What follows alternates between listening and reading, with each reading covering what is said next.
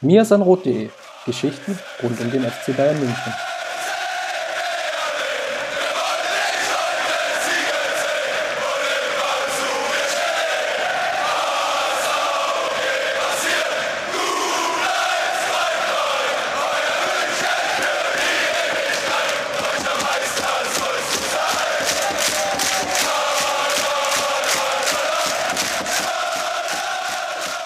Servus und herzlich willkommen zum Mirsan Roth Podcast, Folge 273. Mann, Mann, Mann, sind wir mittlerweile schon alt geworden. So alt, dass es mir jetzt ad hoc nicht mal ein Sendungstitel einfällt, aber das ist auch brutal schwer diese Woche, muss ich sagen, weil ja, wir haben richtig, richtig viele Themen mitgebracht. Wir wollen ähm, über sehr, sehr vieles sprechen. Äh, wir haben natürlich die Männer mit im Gepäck, die äh, zwei Spiele wieder absolviert haben seit dem letzten Podcast. Wir haben die Frauen mit im Gepäck, die zwei Spiele absolviert haben. Wir haben Champions League, wir haben Auslosungsdiskussionen. Ähm, wir haben auch den FC Bayern Campus ein Stück weit mit im Gepäck. Also das wird eine sehr, sehr, sehr, sehr, sehr, sehr pickepackevolle Sendung. Und darauf freue ich mich schon richtig doll. Ähm, nicht nur, weil ich mal wieder moderieren darf. Chris hat mal wieder gesagt, ah ja, ich habe so viel zu tun die Woche. Äh, wahrscheinlich läuft er wieder zwei Marathons, wer weiß. Ähm, ja, da, da mussten wir wieder ein bisschen improvisieren, relativ spontan, aber wir haben es natürlich geschafft. Wir sind ja jetzt auch ein bisschen breiter aufgestellt im Podcast-Kader und deshalb äh, begrüße ich diese Woche im Mirsan Roth Podcast mal wieder Georg. Servus, Georg. Hi Justin, freut mich dabei zu sein. Ja, Georg, dann lass uns doch gleich mal anfangen. Ich habe es gesagt, wir haben viele Themen mit dabei. Wir haben auch den Campus so ein bisschen äh, mitgebracht. Ähm, äh, ja, da ist jetzt einiges passiert in der, in der Youth League. Äh, erzähl doch mal ganz kurz, äh, was, da, was da los war. Und äh, dann habe ich so vernommen äh, aus der Gerüchteküche, dass du äh, so einen kleinen Rant auch vorbereitet hast. ja, schauen wir mal, wie klein er wird oder wie ausführlich und wie, wie deutlich. Ja, genau, nee, ne? Äh, wie immer, wenn Champions League-Wochen für die Herren anstehen, stehen ja auch Youth League-Spiele an.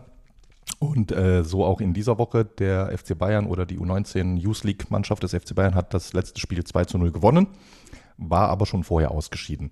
Und das Abschluss der Gruppenphase und in dem Sinne ein unerfreulicher Abschluss der Gruppenphase oder eine unerfreuliche Gruppenphase, nämlich mit dem Ausscheiden, ist für mich so ein bisschen Anlass, vielleicht da mal größer drauf zu schauen. Wo stehen wir überhaupt? Dazu kommt noch, am Wochenende haben sie gegen VfB Stuttgart gespielt. Deutlich 1 zu 3 verloren, stehen jetzt auf Tabellenplatz 7 in der U19 Bundesliga Süd, was ja äh, auch nur eine von drei Bundesligen ist. Das heißt, Allein im Süden gibt es sechs tabellarisch stärkere Mannschaften, dazu noch die starken Jugendteams aus Norden und Westen von Hertha, von Dortmund, von Köln etc. Und das ist für mich in Summe vom Ergebnis her einfach zu wenig. Dass, dass ich das vielleicht auch gleich abgrenzen kann. Ich kenne die meisten Spieler nicht, ich schaue mir die Spiele nicht an, ich kenne die Trainer nicht. Also es geht mir jetzt gar nicht hier um irgendwie äh, Schuldzuweisung und äh, Kritik an den einzelnen Personen, dafür bin ich zu weit weg. Das machen wir vielleicht mal in einem Special. Aber von der Flugebene, auf die ich draufschauen kann, von dem äh, Output, nenne ich es mal, ist das für mich zu wenig. Wir haben das äh, Nachwuchsleistungszentrum wurde geplant schon seit zehn Jahren ungefähr. Dann erster Spatenstich, habe ich vorhin nochmal nachgeschaut, war am äh, 2015 und in Betrieb gegangen ist es dann 2017. Das ist mittlerweile also über fünf Jahre alt mit den Plänen, je nachdem wie man es definiert, sechs, sieben, acht Jahre alt. Pläne also wie, wo bekomme ich gute, talentierte Jugendspieler her, wie entwickle ich sie? Damit beginnst du ja nicht an dem Tag, an dem du das äh, rote Band durchschneidest und einziehst, sondern damit beginnst du vorher. Und mit fünf, sechs, sieben, acht Jahren Planung für diese Neustrukturierung, für diesen Neuaufbau der Jugend, da ist, wie gesagt, der Output für mich zu wenig. Und Output, auch das ist wichtig, das sind nicht nur sportliche Ergebnisse, Titel für die Jugend oder ähnliches. Im Gegenteil, das ist wahrscheinlich nicht mal die höchste Priorität, wenn auch vielleicht eine nette äh, Neben wie soll ich sagen, Nebeneffekt. Aber es ist auch die Spieler. Wenn wir überlegen, 2013 damals äh, Trippelgewinn mit Spielern wie Bastian Schweinsteiger, Philipp Lahm, Thomas Müller, David Alaba im Kader, mit Mats Hummels, der kurz danach kam, auch durch die eigene Jugend ging. Holger Bartstuber. Und Holger Bartstuber nicht zu vergessen. Ne? Und davon ist der FC Bayern im Moment halt eben ganz weit weg. Je nachdem, wie du es definierst. Thomas Müller ist immer noch im Kader, aber das ist jetzt kein Ergebnis der neuen äh, Jugendstrategie. Und dann hast du einen äh, Josip Stanisic, der aber nicht über die Rolle eines, eines Kaderspielers hinauskommt. Und dann bleibt nur noch, und das mit einem Fragezeichen, Jamal Musiala, weil der hat circa 20 Spiele gemacht für die Jugend. Der kam schon als junger Spieler, aber das ist jetzt kein klassisches Campusgewächs. Und aber außer Musiala, der natürlich ein äh, absoluter Sechser im Lotto ist, wenn man ihn denn zuordnet, ist das für mich einfach zu wenig. Ja, das sind ja auch, äh, das ist ja auch ein Thema, das, das begleitet uns ja jetzt auch schon seit vielen Jahren und ähm, ich bin da auch immer so ein bisschen hin und her gerissen, weil einerseits, du erwähnst natürlich zu Recht, ähm, all das, was vor dem Triple passiert ist und wie viele Spieler da aus der eigenen Jugend kamen. Ähm, du hast gesagt, Schweinsteiger, Lahm etc. Das ist ja eine, eine, Vielzahl an Spielern, die nicht nur richtig gut waren, sondern die ähm, entweder so wie Lahm dauerhaft Weltklasse waren oder zumindest ähm, auf ihrem Peak zur Weltklasse und zur Weltspitze gezählt haben. Also das war ja schon eine sehr besondere Situation, die der FC Bayern so, ähm, ich würde mal sagen, in seiner Geschichte nicht ganz so oft erlebt hat. Ähm, kann man wahrscheinlich noch die 60er und 70er äh, mit dazu zählen. Ich wollte gerade sagen, ne, das gab es wahrscheinlich ähnlich schon einmal mit ja. äh, der Generation Beckenbauer, wobei der ja auch nicht als ganz, ganz junger kam, aber oder doch, nee, wie war es die Geschichte? Wird das ja nicht so ein Löwen ging. Ah, ich weiß es nicht mehr, ich kriege jetzt nicht mehr hin, aber genau, ne, anyhow. ja, halt. jedenfalls, jedenfalls ist es, äh, ist es damals äh, auch eine andere Zeit gewesen, würde ich sagen. Ähm, da war es nochmal ähm, eine andere Geschichte auch mit der, mit der Jugendarbeit etc. Das ist ja heute im, im komplett internationalisierten Geschäft, ähm, ist das nochmal eine, eine andere Geschichte. Da hast du, Musiala ist ja jetzt das beste Beispiel, also kannst du ja nicht wirklich als, als Produkt der eigenen Jugend äh, bezeichnen, sondern der kam eben vom FC Chelsea, war gute Scouting-Arbeit. Äh, da hat der FC Bayern sehr, sehr viel richtig gemacht, den nach München zu holen aber ist halt nicht dieser klassische, ähm, ja, dieser klassische Jugendspieler. So, und ähm, ich frage mich halt immer, also ich bin vollkommen bei dir, das ist auch wichtig, das zu kritisieren und es ist wichtig, das immer wieder anzusprechen.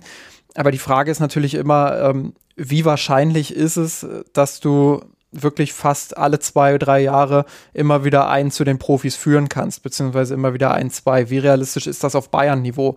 Ähm, dafür muss ich sagen, bin ich jetzt auch zu wenig drin, wie das bei anderen Top-Clubs ist. Real Madrid, Barcelona ist vielleicht nochmal das, das äh, das Ausnahmebeispiel, weil die wirklich seit vielen, vielen Jahrzehnten oder Jahren ähm, da im Jugendbereich auch wirklich äh, sehr gute Arbeit geleistet haben. Ähm, haben ja jetzt auch wieder einige sehr junge Top-Talente damit mit reingeführt äh, zu den Profis. Das ist vielleicht so ein, so ein Club, an dem man sich zumindest dahingehend ein Stück weit orientieren könnte. Ajax war ja über, über Jahrzehnte ähm, da auch immer ein sehr gutes Beispiel. Haben jetzt aber auch eine andere Situation, muss man sagen. Die zählen ja nicht mehr zur absoluten Elite in Europa. Ja, genau. ähm, da ist es nochmal ein bisschen einfacher, dann die jungen Spieler auch ranzuführen. Also was ich sagen will ist, wie wahrscheinlich ist es dann eben auch, diese Spieler ähm, regelmäßig zu den Profis zu führen und äh, quasi dieses Lahm 2.0, Schweinsteiger 2.0 etc., äh, das wirklich so erfolgreich hinzubekommen. Ich glaube, der Anspruch muss es natürlich sein, mindestens ein, zwei, drei Spieler jetzt in den nächsten Jahren ähm, da auch ranzuführen und zu schauen, dass die, dass die den Sprung packen und äh, denen auch die Möglichkeit zu geben, dass sie diesen Sprung packen. Ähm, und da muss sicherlich am Übergang auch gearbeitet werden vom Jugendbereich äh, zu den Profis. Der ist enorm. Ähm, das, was ich gerade gesagt habe, Bayern ist ein absoluter Top-Club. Und ich glaube, diese Saison ist auch ein gutes Beispiel dafür, weil Julian Nagelsmann ist ja jetzt kein Trainer, der dafür bekannt ist, junge Spieler äh, irgendwo auf der Tribüne schmoren zu lassen, sondern das ist ja schon einer, der auch gerne junge Spieler entwickelt. Und trotzdem gibt es ja massive Kritik an ihm, zumindest äh, von den Leuten, die, die regelmäßig den Campus verfolgen, ähm, dass er nicht mehr rotiert, dass er nicht noch mehr die jungen Spieler ranbringt. Aber es ist nun mal der FC Bayern. Und äh, in der Phase, wo du drei, vier Unentschieden geholt hast, äh, wo ja eigentlich gar nicht so viel extrem schlecht lief, außer die Ergebnisse, ähm, hast du ja gemerkt, was für eine Unruhe entstanden ist. Und da kann sich selbst ein Julian Nagelsmann das natürlich nicht erlauben, dann ähm, diesen Mut auch aufzubringen. Ich glaube, das ist von außen immer relativ äh, schnell dann gesagt, ja, dann sei doch mutig, änder doch was. Ein Gnabry ist gerade nicht gut drauf, dann nutzt doch die Chance, bringt Tell rein, der jetzt kein eigener Jugendspieler ist, aber ein sehr junger Spieler, ähm, etc. pp. Und ähm, glaube, diese Saison lohnt sich da als, als äh, Beispiel ganz gut dafür, dass es beim FC Bayern extrem schwer ist, diese Spieler ranzuführen. Und da bin ich gespannt, was sind die Handlungsalternativen? Also welche Perspektive bietet man diesen Spielern dann? Wir haben es bei Paul Wanner erlebt, der ja sehr, sehr spät erst seinen Vertrag verlängert hat, weil er von anderen Clubs eben Perspektiven aufgezeigt hat, die für ihn dann wahrscheinlich äh, gewinnbringender gewesen wären in der Entwicklung. Und dann musste sich der FC Bayern ordentlich strecken. Dann gab es dieses Debüt gegen Borussia Mönchengladbach. Äh, dann gab es Gespräche, gute Gespräche, wo man ihm endlich auch eine Perspektive aufzeigen konnte. Aber dann wurde es eben auch wieder ein bisschen ruhiger um ihn. Ähm, also insofern muss der FC Bayern da Konzepte entwickeln, sei es über, ähm, über Laien, sei es über, über, weiß ich nicht, Partnerclubs oder so, so sowas ähnliches. Da muss man, glaube ich, kreativ werden und schauen, wie kann man diesen, diesen jungen Spielern dann ja, einen guten Weg auch äh, vorzeichnen. Ähm, das ist eben nicht so einfach möglich wie, wie beispielsweise bei Borussia Dortmund, würde ich mal sagen. Ja. Nee, ich meine, da hast du ja recht, äh, hast ja alles, was du gesagt hast, äh, ist ja absolut richtig. Gerade, dass man natürlich auch nicht die verblendete Erwartung haben darf, dass jetzt wieder hier fünf Spieler in der Startelf stehen, die aus der eigenen Jugend kommen, weil das zufällig mal um die äh, 210er Wende rumgeklappt hat und dann auch damals die FC Bayern aus der anderen Situation herauskam. Aber eben, ne, du, du sprichst es an, mir fehlt da halt so ein bisschen, man kann es anders definieren. Vielleicht wäre es auch gar nicht schlecht, wenn der FC Bayern da seine Ziele transparenter oder präziser formulieren würde. Ne? Ich will jetzt nicht zu sehr in so Business-Denglisch äh, und äh, Bullshit-Bingo abwandern, aber wenn du halt irgendwie definiert hättest, überleg mal, lass uns mal zurückgehen, 2015 oder 2017, wie auch immer wir den Startpunkt vom NLZ definieren und gesagt, wir nehmen jetzt 100 Millionen Euro in die Hand. So 70 Millionen waren, glaube ich, die Investitionskosten und die laufenden Betriebskosten sind wahrscheinlich schon auch äh, 10 Millionen pro Jahr. Bisschen äh, hier und da ist mal eine Ablöse wieder zurückgeflossen. Also sagen wir 100 Millionen, fünf Jahre. Und da hast du ja eine Erwartung. Was passiert da? Wie, wir können nicht, hast du total recht, wie hoch ist die Wahrscheinlichkeit, dass es ein Spieler in die äh, Herren erste Mannschaft schafft. Aber halt über fünf Jahre, Wahrscheinlichkeit, Gesetz der großen Zahlen, da könntest du schon sagen, ich habe eine gewisse Erwartung. Ich will keine Ahnung, zwei bis drei Spieler bei dem äh, eigenen Team haben. Ich will äh, fünf andere gestandene Bundesligaspieler haben. Das gibt es ja auch immer. Die äh, Hummels-Entwicklung quasi, dass jemand gesagt hat, ich schaffe es im ersten Schritt zumindest beim FC Bayern nicht, wechsle dafür sonst wohin in die Bundesliga. Lahm, Alaba auch sehr gute Beispiele. Ne? Ne? Genau, also Alaba genau, ne? zu Hoffenheim, Lahm damals zu Stuttgart. Natürlich, ne? Geh dort irgendwie, äh, ne, entwickle mich, äh, Spiele ablösen ein. Wie gesagt, ist ein bisschen was passiert.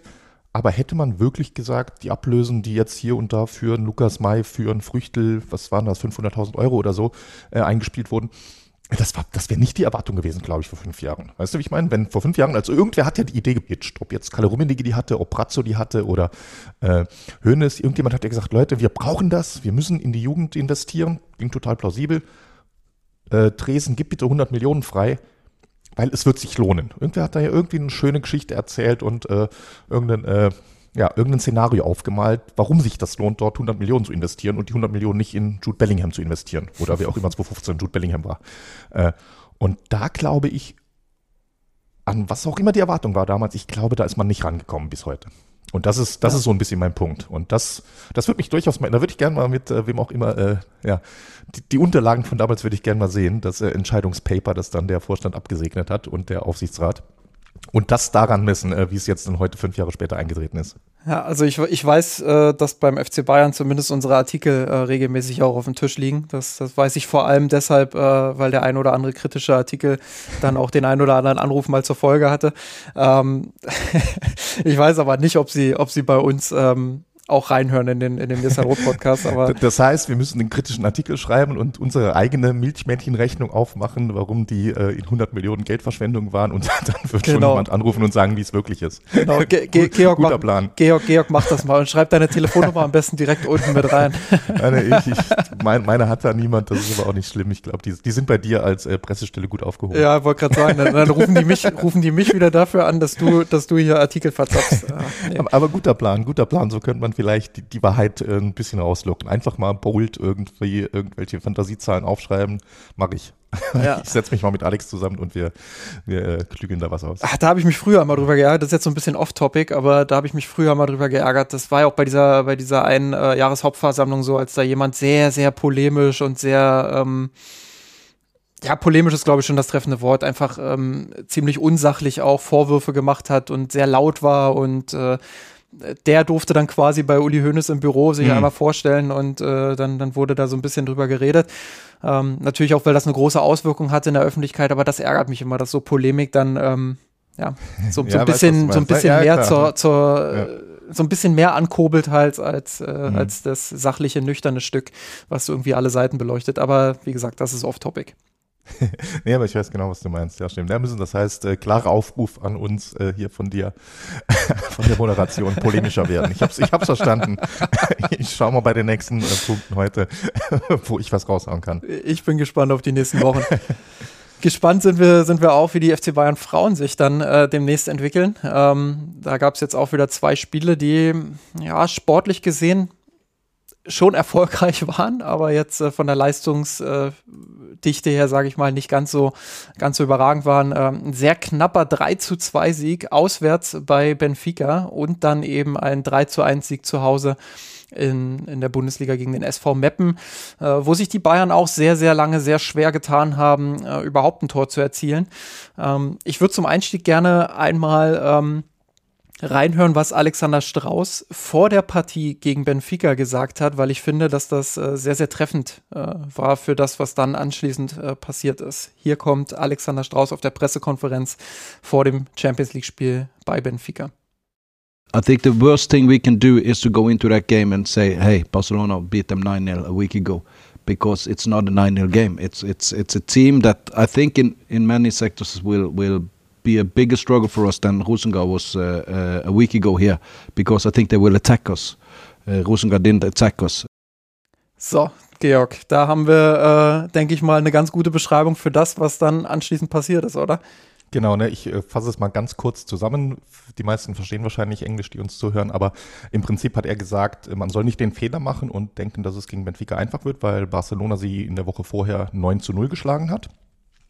Und dann hat er auch seine Erwartung an so ein bisschen an das Spiel geschildert, nämlich dass er davon ausgeht, dass Benfica äh, Bayern attackieren wird. Ganz anders als äh, Rösengor, die relativ passiv gespielt hatten. Und ich glaube, beides ist äh, sehr treffende äh, Vorhersagen gewesen. Ne? Das ist ungefähr genau das, was im Spiel passiert ist. Äh, Benfica hat von Anfang an recht aggressiv und auch für mich ein bisschen, ich gestehe, äh, ich hatte seine Aussage nicht gehört vor dem Spiel und ich hatte auch anhand des 9 zu 0 von Barcelona gedacht, okay, Benfica wird ein Selbstläufer. Und äh, das war es dann ja ganz und gar nicht. Nee, absolut nicht. Ähm, also vielleicht mal so ein bisschen das Spielgeschehen äh, schildern für alle, die es äh, nicht gesehen haben oder auch nichts davon gehört haben.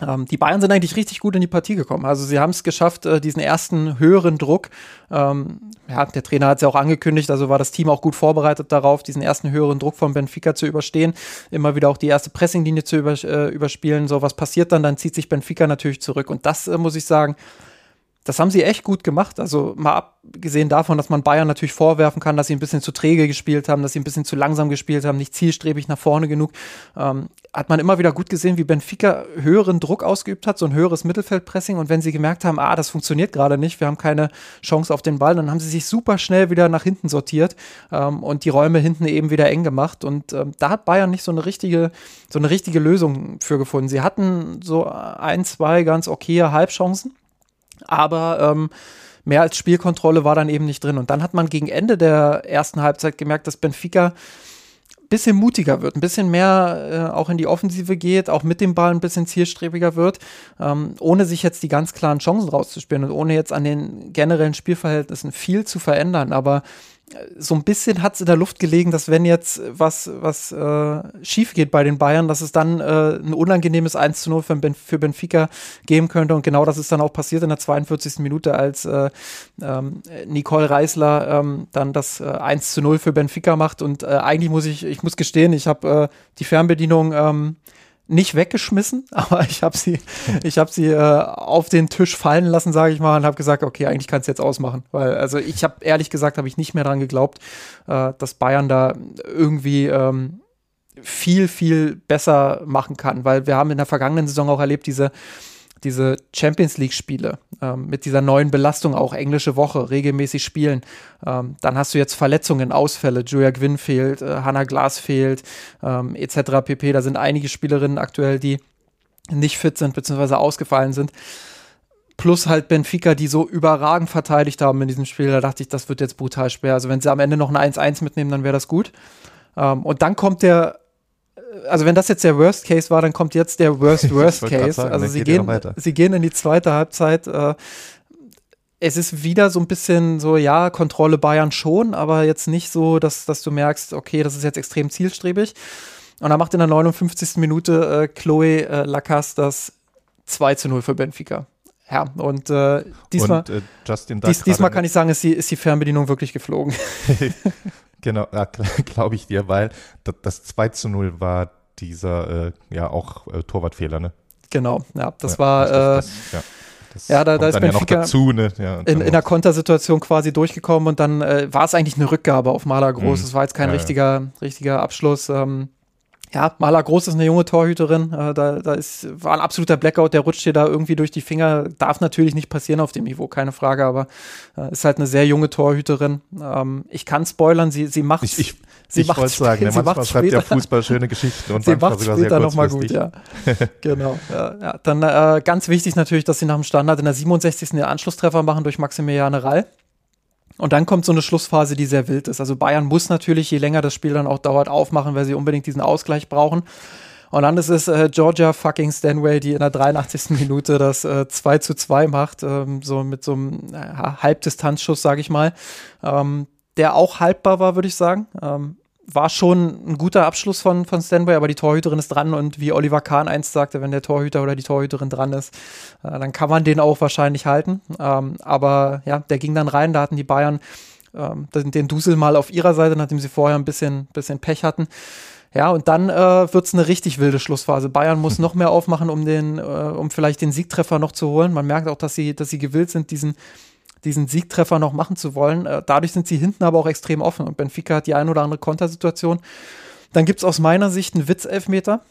Weiß nicht, du hast die Situation wahrscheinlich auch gesehen. Äh, Kumagai stellt sich da sicherlich nicht äh, am Ach, allerbesten ja, an. Kumagai war das, ja, ja, Die stellt sich nicht am allerbesten an, das ist nun mal so. Ähm, aber ja, also ganz ehrlich, ähm, ich, ich, ich sehe da keinen Elfmeter in der Szene. Ähm, weiß nicht, äh, du hast es wahrscheinlich auch gesehen. Ähm, ja, ist jetzt ein paar Tage her, ich habe es nicht mehr genau vor Augen. Ja, ich glaube, ne, das war so ein hoher Ball, wo sie beide hochgehen und sie dann so ein bisschen so ein leichtes Oberkörpervollmacht, sage ich mal, ein bisschen mit den Armen drückt, oder? Ja, da wird sie, glaube ich, selber sogar noch gestoßen von der, von der Gegenspielerin. Ja, okay, ja, das kann sein. Ne? Ja, das ist, also ich, ich bin da ein bisschen unschlüssig. Ich weiß, was du meinst. In wahrscheinlich neun von zehn Fällen pfeift man bei sowas keinen Elfmeter, weil das ist ein bisschen Berührung und das gibt es einfach immer. Ne? Fußball, es ist einfach so, es ist was Generelles, kommt man nachher vielleicht bei den Herren auch nochmal dazu. Das muss man einfach akzeptieren. Bei ganz vielen Entscheidungen im Fußball gibt es nicht nur äh, 1 und 0 Ja oder Nein, sondern ganz viel ist äh, Grauzone, Graubereich, wo man äh, Interpretationsspielraum hat. Und ich glaube, wenn ein vergleichbarer Zweikampf irgendwo an der Mittellinie gepfiffen wird, wird das in fünf von zehn Fällen als Foul gepfiffen und dann regt sich auch niemand auf, dann geht es weiter mit einem Freistoß und das Spiel läuft weiter im Strafraum, wie gesagt, weil die Konsequenz einfach mit einem Elfmeter eine denkbar große ist. Das ist einfach Wahnsinn im Fußball. Das ist, gibt da, äh, Tobi Escher äh, philosophierte auch oft und gerne drüber. Eine vergleichbar krasse Strafe gibt es fast in keiner Sportart. Weißt du, weil wenn du, wenn du im äh, Basketball einen Freiwurf bekommst, so what, das ist ein Punkt von insgesamt 102 zu 98. Wenn du im Handball einen Freiwurf 7 Meter bekommst, nicht Freiwurf 7 Meter bekommst, dann ist das ein Tor, aber im Spiel fallen 24, 25, manchmal mehr Tore. Und so geht das fast für alle Sportarten, weil in den meisten Sportarten einfach mehr Tore, mehr Punkte fallen als im Fußball. Und im Fußball ist halt ein Tor so gravierend und die Chance, ein Tor zu erzielen aus dem Elfmeter ist so groß, dass dort halt tatsächlich, man will es nicht immer, aber man äh, wendet halt doch so ein bisschen andere Regeln dafür an. Und in dieser Interpretation, denke ich auch, sollte man ihn nicht pfeifen.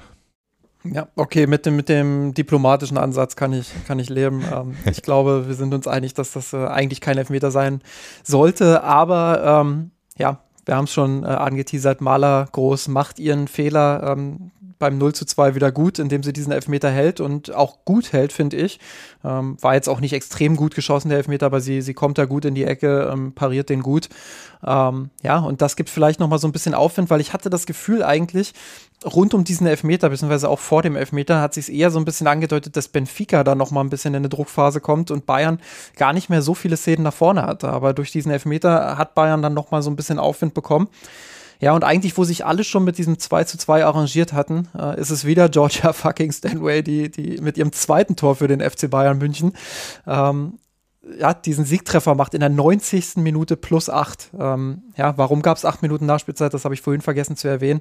Obwohl es eigentlich auch wichtig ist. Äh, Lina Magul hatte sich schwer im Gesicht verletzt. Also ja, es, es, sah schwer aus. Es war dann am Ende nicht so schwer, wie sie selber äh, glücklicherweise dann nach der Partie auch gesagt hat, aber ihre, ihre komplette Gesichtshälfte rechts war halt blau und, und gelb. Ähm, also hat beim Kopfball da ist sie, ist sie mit einer Gegenspielerin zusammengeprallt. Ähm, das macht natürlich dann auch was mit dem Team. Da gab es dann eine, eine, Behandlungspause, ich glaube, von fünf oder sechs Minuten. Ähm, ja, und dementsprechend äh, fiel dann auch die Nachspielzeit am Ende sehr, sehr deutlich aus. Ähm, ja, insgesamt glaube ich äh, ein Spiel, wo man diese, diese drei Punkte mehr als gerne mitnimmt, äh, wo man auch ein bisschen Glück hatte. Äh, Expected Goals laut Opta-Daten 1,3 für Benfica, 0,9 für die Bayern. Äh, wobei ich da einschränken möchte, ähm, da kann Georg dann auch gleich nochmal was zu sagen. Gut, dass du mit in der Folge mit drin bist, weil du das viel besser erklären kannst als ich. Ähm, aber da hatte ich auch mit Alexander Strauß einen kleinen Austausch drüber. Ähm, ja, der mir dann gesagt hat, dass, ähm, dass seine Expected Goals Daten von WeScout kommen oder YScout. Und äh, dass die eben deutlich anders sind teilweise und er von den Opta-Daten nicht ganz so viel hält. Ähm, klar, in dem Fall hat es dann, also wir haben über das Wolfsburg-Spiel gesprochen, da hat so ein bisschen auch in sein Narrativ gepasst, äh, weil, weil die Bayern dort bei Y-Scout einen höheren XG hatten als, als ähm, Wolfsburg. Ähm, aber grundsätzlich gibt es da große Unterschiede und vielleicht auch größere als zum Männerfußball, oder? Mhm, genau, ja, kann man so sagen. Also grundsätzlich vielleicht mal Expected Goals. Äh, ich meine mittlerweile wahrscheinlich gerade unsere ZuhörerInnen äh, kennen es und äh, kennen die Metrik und wissen, wie sie funktioniert. Es geht darum, ein Schuss, der abgegeben wird, wie groß ist die Wahrscheinlichkeit, dass aus diesem Schuss ein Tor fällt.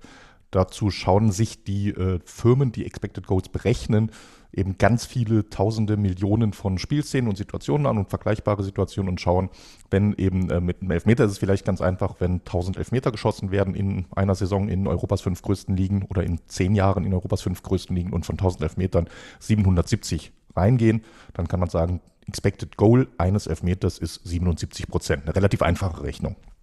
Bei allen anderen Chancen ist es aber ein bisschen komplizierter, denn du hast ja fast nie, ich wollte nie sagen, aber ein bisschen einschränkend ist es, du hast ja fast nie zweimal genau die gleiche Situation. Du hast immer so ein bisschen, stehst du 10 Zentimeter weiter links, weiter rechts, näher am Tor, weiter weg vom Tor. Wie genau ist der Winkel, aus dem der Pass zu dir kommt? In welchem Winkel zum Tor stehst du? In welchem Winkel oder wie weit weg und wo im Tor postiert steht die Torhüterin, steht die genau im Zentrum, steht die, macht die die kurze Ecke zu, die lange Ecke zu, äh, kommt der Ball mit einer Geschwindigkeit von äh, relativ langsam auf dich zu oder schnell auf dich zu, hoppelt der Ball, wenn er auf dich zukommt. Also es gibt ganz, ganz viele Dinge, die das im Detail nochmal verändern. Und äh, Statsbomb, die sich selbst da als führend ansehen, ich glaube, das ist auch so allgemein Industriestandard erkannt, die, die äh, lassen das gerne auch ein bisschen raushängen und äh, machen dann Werbung damit und zeigen so ein paar Mal, wie manche andere eher äh, einfachere Expected Goals Modell manche Szenen einfach ganz schlecht einschätzen, wo ein Ball irgendwie auf Brusthöhe zu einem Stürmer kommt. Und in deren Modell gibt es eben den Faktor Höhe gar nicht bei einem Zuspiel. Und Statsbomb wiederum äh, bewertet dann es eben unterschiedlich, ob ein äh, Ball flach kommt auf Kopfhöhe oder Brusthöhe, was äh, jeder sich vorstellen kann, ein riesengroßer Unterschied ist. Also das zunächst mal, warum es generell krasse Unterschiede gibt bei einzelnen Expected Goals Modellen. Und jetzt kommt da noch neu dazu, dass es im Frauenfußball, wir alle wissen es, der in den letzten Jahren erst eine gewisse Entwicklung zu einer Professionalisierung durchgemacht hat, da gibt es noch gar nicht so viele Spieldaten. Das ist noch relativ neu, dass Opta und andere Firmen da Spiel für Spiel äh, komplett erfassen und eben die Rohdaten ersammeln, wann, wo, wie steht welche Spielerin, wo ist der Ball, in welcher Millisekunde. Und entsprechend ist das so ein bisschen in der Industrie gerade, äh, passiert da gerade was. Die einen sagen, okay, wir benutzen einfach äh, kombinierte Modelle. Wir definieren Frauen- und Männerfußball in dem Sinne als gleich und lassen alle Rohdaten in unser großes Modell einfließen und haben ein gemischtes Expected Goal Modell. Andere haben getrennte Modelle für Herren- und Frauenfußball. Und das erklärt so ein bisschen, warum es im Moment dort äh, Unterschiede gibt. Ja, sehr interessant. Äh, vielen Dank für die, für die Erläuterung. ähm, ist äh, klausurrelevant für alle Also äh, Hefte auf, mitschreiben, notfalls nochmal zurückspulen. Das ist ja das Gute, das Gute äh, an, einem, an einem Podcast, äh, dass man da ja, auch gerne auch Geschwindigkeit verlangsamen, wenn ich wieder äh, zu schnell war, habe ich kürzlich als Feedback bekommen, dass ich äh, ja. Das, das gehört dazu. Da, da, da kann ich dir die Illusion nehmen, dass es auch nach mehreren äh, Dutzenden Folgen ähm, ist das immer mal wieder ein Problem. Ich, ich habe damit auch zu kämpfen. Ja. Ähm, ja, nee, das ist, aber das Schöne ist ja, die meisten Podcast-Player, da kann man es ja einstellen, entweder schneller oder langsamer ablaufen lassen. Gut, äh, dann, wie gesagt, die drei Punkte haben sie mitgenommen. Das war extrem wichtig für die Bayern. Ähm, der, allein mit der Gruppenkonstellation jetzt. Also, sie haben jetzt sechs Punkte. Das war super wichtig, gegen Rosengard zu gewinnen, gegen, gegen Benfica zu gewinnen, sechs Punkte zu haben. Ähm, jetzt kommen nämlich die beiden Spiele gegen, gegen den FC Barcelona. Ähm, und das wird äh, ja nicht ganz so einfach, würde ich mal sagen. Also Barca, wir haben es vorhin schon gesagt, 9-0 gegen Benfica war natürlich eine absolute Ansage. Auch gegen Rosengar jetzt äh, 4-1 gewonnen auswärts. Ähm, ja, das äh, ist das Maß aller Dinge in Europa derzeit. Vor allem, wenn man bedenkt, dass Lyon nicht ganz so gut unterwegs ist aktuell. Dementsprechend ähm, ja, wären das brutal schwere Spiele und ähm, glaube, wenn man da im Heimspiel einen Punkt mitnimmt und sich auswärts gut präsentiert, dann, dann wäre das schon ein Ergebnis, äh, was, was gut ist für die Bayern. Ähm, man kann auch davon ausgehen, wenn man ein bisschen pessimistisch reingeht, äh, dass sie diese beiden Spiele vielleicht sogar verlieren und dann sind diese sechs Punkte als Polster natürlich ja, überragend. Wollte ich gerade sagen, umso wichtiger dieser gute Start ja. in zwei schweren Spielen. Ja. Also das ist tatsächlich richtig, richtig wichtig, weil ich, ich sehe es an mir und so geht es wahrscheinlich im Moment auch vielen äh, Leuten, die sich langsam dem äh, Frauenfußball erst nähern. Und äh, ich habe weder die Zeit, teilweise auch gar nicht die Mittel, weil ich kein Magenta habe, äh, Bundesliga zu schauen. Und Bundesliga kommt es wahrscheinlich gleich noch drauf, ist auch in manchen Spielen nicht ganz so spannend und so prickelnd zumindest. Aber Champions League, das ist halt schon das Highlight und das waren jetzt äh, zwei richtig interessante Spiele und die zwei Highlights gegen Barcelona kommen noch. Also es ist, ich bin richtig happy, dass sie in dem Wettbewerb drin sind, was ja eben auch, äh, wo sie sich erst qualifizieren müssten, mussten gegen San Sebastian und äh, bin gespannt, was da noch kommt in der Saison. Absolut. Bundesliga hast du schon angesprochen. Ähm, ja, natürlich war das jetzt äh, nicht das äh, große Spektakel gegen den SV Meppen. Das lag auch daran, dass Meppen äh, ja das äh, den Mitteln entsprechend natürlich sehr gut gemacht hat, äh, tief verteidigt hat teilweise. Meppen muss, muss man dazu sagen, ist eigentlich ein Team, was, äh, was schon auch ähm, dafür bekannt ist, mal ein bisschen höher zu pressen. Ähm, also es gibt ja diese, diese PPDA-Statistik, also mhm. Passes per Defensive Action, äh, die dann halt misst, wie viele Pässe darf der Gegner oder die Gegnerin spielen im Spielaufbau, also in der eigenen Hälfte, bis eine Defensivaktion erfolgt vom Gegner. Und da war Meppen tatsächlich immer sehr, sehr gut dabei, auch mit 12,6 ähm, im Vergleich. Die Bayern stehen jetzt bei 11,4. Ähm, also gar nicht so ein großer Unterschied zwischen den beiden, aber darauf komme ich gleich nochmal.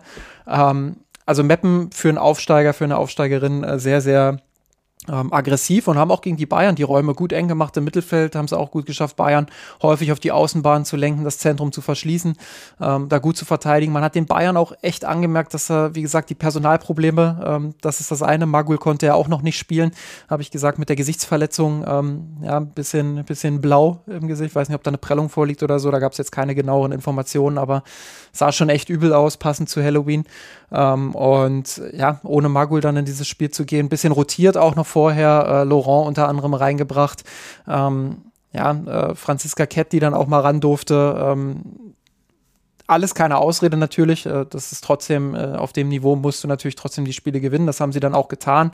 Sie haben es auch relativ souverän getan, auch wenn erst spät die Tore fielen mit Clara Bühle in der 71., Lea Schüller in der 75. und Franziska Kett in der 82. Ähm, haben sie dennoch verdient mit 3-1 gewonnen. Äh, Opta hat hier einen Expected Goals Wert von 2,9 zu 0,1. Aber man hat es eben wieder gemerkt bei den Bayern, dass äh, diese, diese englischen Wochen gerade nicht so einfach sind. Ähm, mit der Personalsituation, mit der neuen Belastung, immer noch neuen Belastung. Man sollte meinen, man hat es ja in der letzten Saison schon äh, einmal erlebt, das sollte ja jetzt besser sein, aber wenn dann eben der ein oder andere Ausfall dazu kommt, dann wird das auch nicht gerade einfacher. Und das hat man vielleicht dann auch in diesem Spiel gemerkt, dass so gerade im, im letzten Drittel wieder so die Präzision gefehlt hat, die Zielstrebigkeit, dass sie es nicht geschafft haben, ihre teils gut vorgetragenen Angriffe dann auch zu Ende zu spielen. Ähm, umso besser natürlich, dass sie es dann am Ende doch noch getan mhm. haben. Ähm, vor allem im Hinterkopf, äh, dass Frankfurt 3 zu 3 gegen die TSG Hoffenheim gespielt hat. Ähm, ja, das war wichtig für die, für die Tabellenkonstellation, wie Matthias Sammer sagen würde, ähm, weil die Bayern jetzt wieder dran sind an Frankfurt. Ähm, hatten ja durch die Niederlage gegen Wolfsburg ähm, ja, einen Rückstand erstmal hinnehmen müssen. Jetzt äh, sind sie auf einen Punkt wieder dran an der SGE. Äh, insofern äh, ganz, ganz wichtiger Sieg dort gegen Meppen. Ähm, auch hier Maler Groß leider wieder mit einem nicht ganz so deutlichen Patzer, aber schon, würde ich sagen, Patzer. Äh, eine Bogenlampe, die über sie rüber im Tor einschlägt ähm, aus der Distanz. Äh, da steht sie einfach schlecht. Da muss sie ein bisschen mehr Richtung eigene Linie ähm, stehen. Sah sie nicht gut aus dabei. Ähm, aber nochmal, ist eine junge Torhüterin, hat auch in diesem Spiel äh, wieder ein, zwei gute Szenen gehabt. Ähm, ich glaube, sie wird sich da entwickeln. Trotzdem muss ich sagen, äh, ja, freue ich mich schon auf die Rückkehr von, von Laura Benkert, die ja einfach ein bisschen erfahrener ist, ein bisschen konstanter auch ist, wenn sie in Form ist. Ähm, das, das wird den Bayern dann sicherlich auch nochmal gut tun. Aber nochmal, das hat nichts mit der Torhüterin zu tun. Ähm, die Probleme des FC Bayern liegen derzeit in anderen Bereichen. Ja, und da würde ich ganz gerne jetzt mal äh, reinschauen. Ähm, einerseits ähm, habe ich schon gesagt, so ein bisschen das Ballbesitzspiel, das ist auf einem guten Weg, finde ich. Da merkt man von Spiel zu Spiel Fortschritte, da merkt man, äh, dass die Bayern ähm, näher an das rankommen, was Strauß sehen will. Äh, da haben wir auch ein paar Analysen im Blog bei uns auf mirsanrot.de, könnt ihr gerne mal reinschauen, Kategorie Frauen.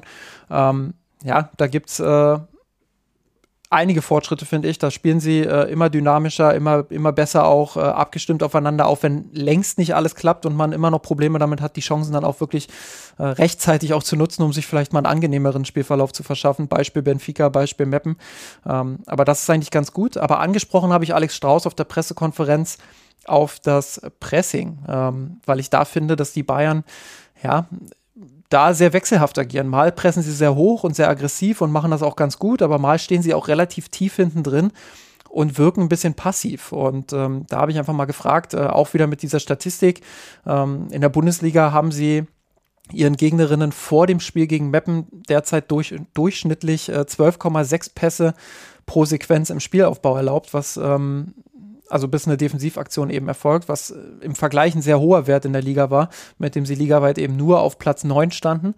Und sie haben äh, nur 48 hohe Ballgewinne verbucht bis zu diesem Spiel äh, gegen Meppen, was damals äh, Platz 10 war. Und äh, darauf habe ich Alexander Strauß angesprochen und ihn gefragt, ähm, ja, wie eigentlich seine Idee gegen den Ball aussieht und ähm, ob das tatsächlich äh, einfach ein Teil des Prozesses ist oder ob das, was wir aktuell sehen, schon äh, seine Spielidee widerspiegelt. Und ich habe eine sehr, sehr ausführliche Antwort bekommen, in die wir jetzt auch mal äh, reinhören. Ähm, Georg, du könntest ja vielleicht äh, danach mal äh, deinen Eindruck dazu schildern und vielleicht äh, auch wieder für unsere nicht englischsprachigen Zuschauer zumindest kurz zusammenfassen, worum es geht. Ja.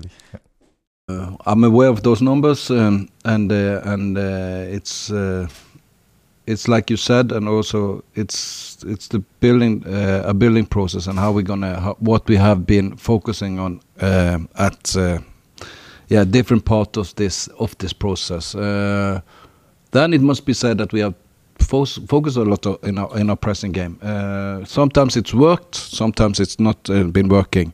Um, many some of the games we you also need to look at the who you play against. Um, some of the games uh, we have played, uh, the opponent has not allowed us to press uh, them high on the pitch because they kick out from from uh, from uh, when the ball is out of play. For example, they go long uh, very early.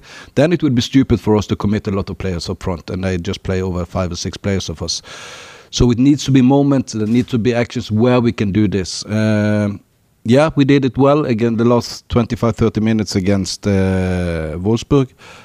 it was the plan from the start. So we didn't succeed. And we know that even if which type of structure we play and system we play and how we're going to solve it if we're going to press from this side or that side it always needs effort to press high. You need to sprint. You need to to cover the spaces. You need to do all these things.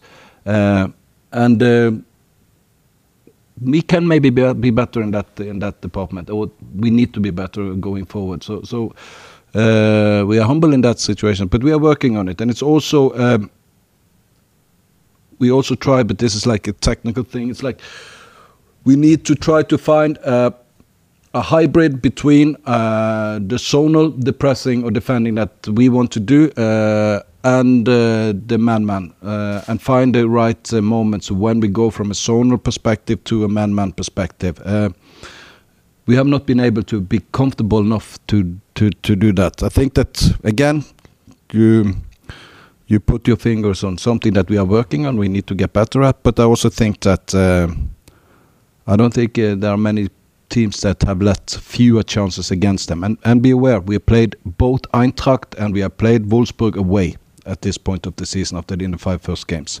So it's. Uh, it's about control, like you said, but also control the right sectors of the field. We cannot just be crazy and run like uh, and then be played off. We need to have a structure and we need to have control of the spaces. And for me, it's always about the players. If the players are comfortable in doing this, if they're not comfortable, then we are we need to be secure and we need to be be aware of uh, the height of of of where, of where we're pressing. But yeah, we we are not a finished article yet. Sehr interessant, ja. Ich, ich fasse es mal zusammen. Ich habe mir ein paar Notizen gemacht, wahrscheinlich, aber äh, kriege ich trotzdem nicht alles. Ja, notfalls, ähm, also, notfalls ergänze ich nochmal. genau, genau. Ne? Zunächst äh, sagt er halt, äh, klar, er kennt diese Zahlen, er, er weiß das auch und er sagt halt, grundsätzlich äh, muss man verstehen, musst du verstehen, in diesem Sinne als kritisch fragender Journalist. Äh, es ist ein Prozess, er ist neu als Trainer und äh, es geht darum, Stück für Stück das ein bisschen zu entwickeln äh, auf dem Weg dahin, wo sie hin wollen, sprich äh, irgendwann auch intensiver und äh, mehr und höher pressen. Auf dem Weg dahin ist ganz klar, es funktioniert noch nicht immer. Es kommt aber auch stark auf die Gegner an. Unter anderem, das hat er dann später gesagt, ähm, äh, ist aktuell in den Daten drin, die beiden Auswärtsspiele in Wolfsburg und in Frankfurt, zwei sehr starke Gegner. Und äh, das spielt natürlich eine Rolle, weil manche Gegner erlauben es schlicht und einfach nicht. Einerseits, weil sie gut sind, wie Frankfurt oder Wolfsburg, aber auch andere Gegnerinnen äh, neigen dazu, schnell lange hohe Bälle nach vorne zu spielen, äh, dann ist es relativ schwierig zu pressen, weil bringt dir nichts, weil wenn du dann nach vorne ins Pressing gehst, werden fünf, sechs Spielerinnen sofort überspielt. Äh, das wäre dann einfach vergebene Lebensmühe, weil das erklärt er auch ganz gut. Äh, Pressing, das, was wir sonst auch teilweise wahnsinnig intensiv 90 Minuten lang von Nagelsmanns Team sehen, das erfordert einfach wahnsinnig viel Kraft. Das sind Sprints, Räume abdecken, hin und her. Das muss sich lohnen. Das da brauchst du einfach auch die physische Power dafür, die vielleicht das Team noch nicht komplett hat. Und insofern sind sie da auf dem Weg. Sie wissen, wo sie hinwollen. Er ist aber so ein bisschen der Meinung, er muss auf dem Weg dahin, seine Spielerinnen brauchen einen gewissen Komfort. Er will ihnen da jetzt nicht, äh, wie soll ich sagen, nicht den dritten Schritt vor dem zweiten machen, würde ich es jetzt mal frei interpretieren. Äh, also er will da langsam Stück für Stück hin und das ist für mich erstmal auch äh, nachvollziehbar. So, was habe ich vergessen? Genau, eine Sache würde ich vielleicht noch ergänzen. Man versucht derzeit so ein bisschen eine, eine Hybridvariante aus, äh, aus einer Zonenverteidigung Stimmt, und stimmt, äh, so einer Frau gegen nennen, Frau ja, ja. Verteidigung äh, quasi zu finden. Also er sagt Man-Man-Pressing, ich, ich Ja, übersetze es jetzt mal frei in Frau gegen Frau. Ähm, also da geht es halt darum, die richtigen Momente abzupassen, indem man von der Zonenverteidigung umswitcht in diese Frau gegen Frau Verteidigung und dann wirklich aggressiv nach vorne zu schieben. Ähm, und da fehlt es vielleicht aktuell, das sagt er so zwischen den Zeilen, sagt er jetzt nicht direkt, aber da fehlt es vielleicht aktuell so ein bisschen ähm, an dem Gefühl dafür, wann, wann macht man das, Mhm. wann, wann macht man das sinnvoll und wie kriegt man das hin. Ähm, was er natürlich auch noch gesagt hat, ist, dass er sehr zufrieden war mit der, mit der Schlussphase gegen Wolfsburg. Äh, das hat er in einer anderen Sequenz, die ich jetzt nicht abgespielt habe, ähm, auch schon gesagt, hat er hier jetzt nochmal betont, die, die Schlussphase gegen Wolfsburg, da war mit dem Pressing sehr, sehr zufrieden, weil man sehr aggressiv, sehr griffig war. Ähm, das hat man in der Anfangsphase nicht geschafft. Es war das Ziel von Anfang an so zu spielen, also von Anfang an aggressiv zu sein, hoch zu pressen, Druck auszuüben, ähm, Bälle schnell zurückzuerobern. Das hat aber nicht geklappt und das ist eben so. Äh, manchmal manchmal klappt es, manchmal nicht. Ähm, und deshalb sind sie eben aktuell in diesem Prozess. Ähm, und man sei kein fertiges Produkt. Also äh, we are not a Genau, finished article jetzt. Äh, das, hat er, das hat er dann am, am Ende nochmal gesagt. Finde ich auch sehr, sehr interessant, was Alexander Strauß da sagt, weil es Ja, ne, einfach das, ein tiefer Einblick auch ist. Ähm, und ein Ja, ehrlicher genau. Einblick, finde ich auch. das wollte ich gerade sagen, das, das macht halt richtig Spaß. Ne? Wir sind sonst ja immer irgendwie in einer Beobachterrolle und klar, man sieht Dinge, man kann Dinge, die man sieht auf dem Platz beobachten, analysieren und interpretieren. Aber es ist natürlich viel spannender und gibt ja viel mehr her, wenn der Trainer in dem Fall auch sagt, wo er es sieht und was vielleicht sogar bewusst ist. Du siehst ein Spiel, denkst, hey, warum pressen sie da nicht mehr? Und der Trainer erklärt es dir danach, zumindest was er dabei dachte. Das bringt es ja nochmal in eine ganz andere Perspektive. Äh, ich liebe das einfach und genau wie du sagst, ne, auch die Offenheit von ihm, dass er wirklich da jetzt nicht irgendwie verklausuliert, wie man es sonst so kennt, äh, manchmal kurz aus einer Mixzone in einem Interview mit irgendwelchen äh, drei Basswörtern rhetorisch äh, irgendwie auf was ganz anderes geantwortet, wie du gefragt hast. Nee, er geht wirklich, er nimmt das auf, nimmt einen Ball auf und äh, geht da in die Details, erklärt, wo es zutrifft, äh, gibt äh, Gründe dafür und äh, das, das macht richtig Spaß. Ich hatte da ja auch schon deinen Artikel dazu gelesen. Das ist schon, äh, ich habe gesagt, äh, ne, wenn, wenn Pep das noch erleben könnte, äh, mal so eine Frage gestellt zu bekommen, um dann zu philosophieren, wie warum er welche Ideen hat. Das ist, also finde ich richtig gut. Da haben wir beim FC Bayern aktuell zwei Trainer. Also Nagelsmann muss man da auch loben. Ne? Der wird, äh, dem hast du noch keine Frage zu PPDA stellen dürfen, äh, aber der gibt ja auch äh, schon recht detaillierte Einblicke. Ich, ich finde das toll einfach, dass Trainer wirklich mittlerweile zumindest phasenweise und stellenweise über sportliche, spielerische Ideen reden dürfen und nicht irgendwie nur, wer hat's mir gewollt und äh, wie war es im P1 gestern. Ja, absolut. Und ich glaube, man kann unter dem Strich jetzt auch nach dieser Anfangsphase mitnehmen, äh, dass man, ähm, ich zähle jetzt gerade durch, 1, 2, 3, 4, 5, 6, 7, 8, 9 Siege geholt hat jetzt unter ihm. Ähm, ein Unentschieden in Frankfurt, äh, was so ein bisschen hin und her ging. Äh, und dann eben die Niederlage in Wolfsburg, wo man auch ehrlich sagen muss, das haben wir auch äh, in der letzten Folge schon analysiert, mit ein bisschen mehr Glück holt man da vielleicht sogar einen Punkt. Also ich glaube, die Entwicklung, die der FC Bayern jetzt unter ihm bisher genommen hat, ähm, auch abseits dieser Ergebnisse, die ich gerade genannt habe, ähm, ist einfach ein Prozess zu erkennen. Es ist eine Weiterentwicklung zu erkennen. Ähm, es gibt noch viele Dinge, die verbessert werden muss. Und gerade jetzt kommt natürlich auch eine Saisonphase, ja, die extrem schwierig wird. Für die Bayern geht es weiter jetzt äh, auswärts in Freiburg.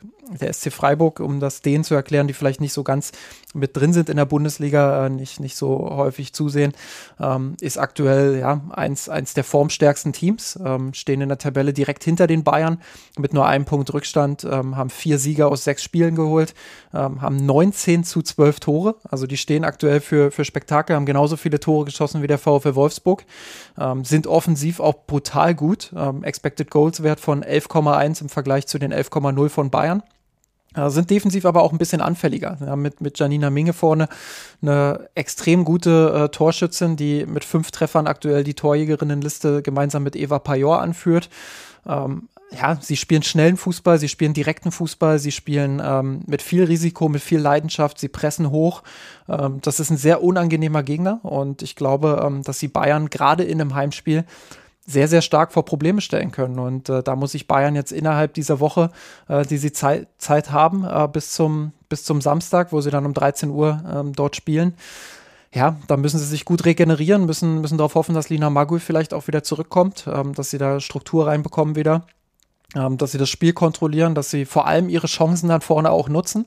Bin mir sicher, dass es auf beiden Seiten Chancen geben wird und äh, bin mir auch sicher, ähm, dass Freiburg nicht viele Chancen brauchen wird, um das Tor zu erzielen. Und ähm, ja, deshalb wird das äh, eine echt packende Partie, glaube ich, und ein echt äh, tolles Fußballspiel, äh, wo es sich lohnt, das auch äh, einzuschalten. Ähm, dann geht es auch schon weiter mit der nächsten englischen Woche, ähm, wo es dann ähm, im Achtelfinale des DFB-Pokals äh, auswärts beim MSV Duisburg äh, zur Sache geht. Ähm, da haben sie ja in, in, dieser Saison schon mal gespielt und recht deutlich mit 4 zu 0 gewonnen. Wie sagt man so schön, der Pokal schreibt aber seine eigenen Gesetze. Und dann geht es auch schon weiter, ähm, ja, auswärts ähm, beim FC Barcelona. Und ähm, zwischendrin Jetzt muss ich äh, kurz nochmal sagen, äh, gibt es natürlich auch noch eine Länderspielpause. Es ist keine englische Woche, mhm. äh, sondern ähm, nach dem Freiburg-Spiel gibt es eine Länderspielpause. Dann am 19. November geht es äh, auswärts gegen Duisburg und dann eben auswärts gegen den FC Barcelona. Ähm, also drei Auswärtsspiele, die die Bayern jetzt haben. Und gerade dieses Spiel gegen Freiburg wird nochmal ähm, sehr, sehr decisive, wie wahrscheinlich äh, Alexander Strauß sagen würde. Dann sind wir gespannt, wie die Wochen werden.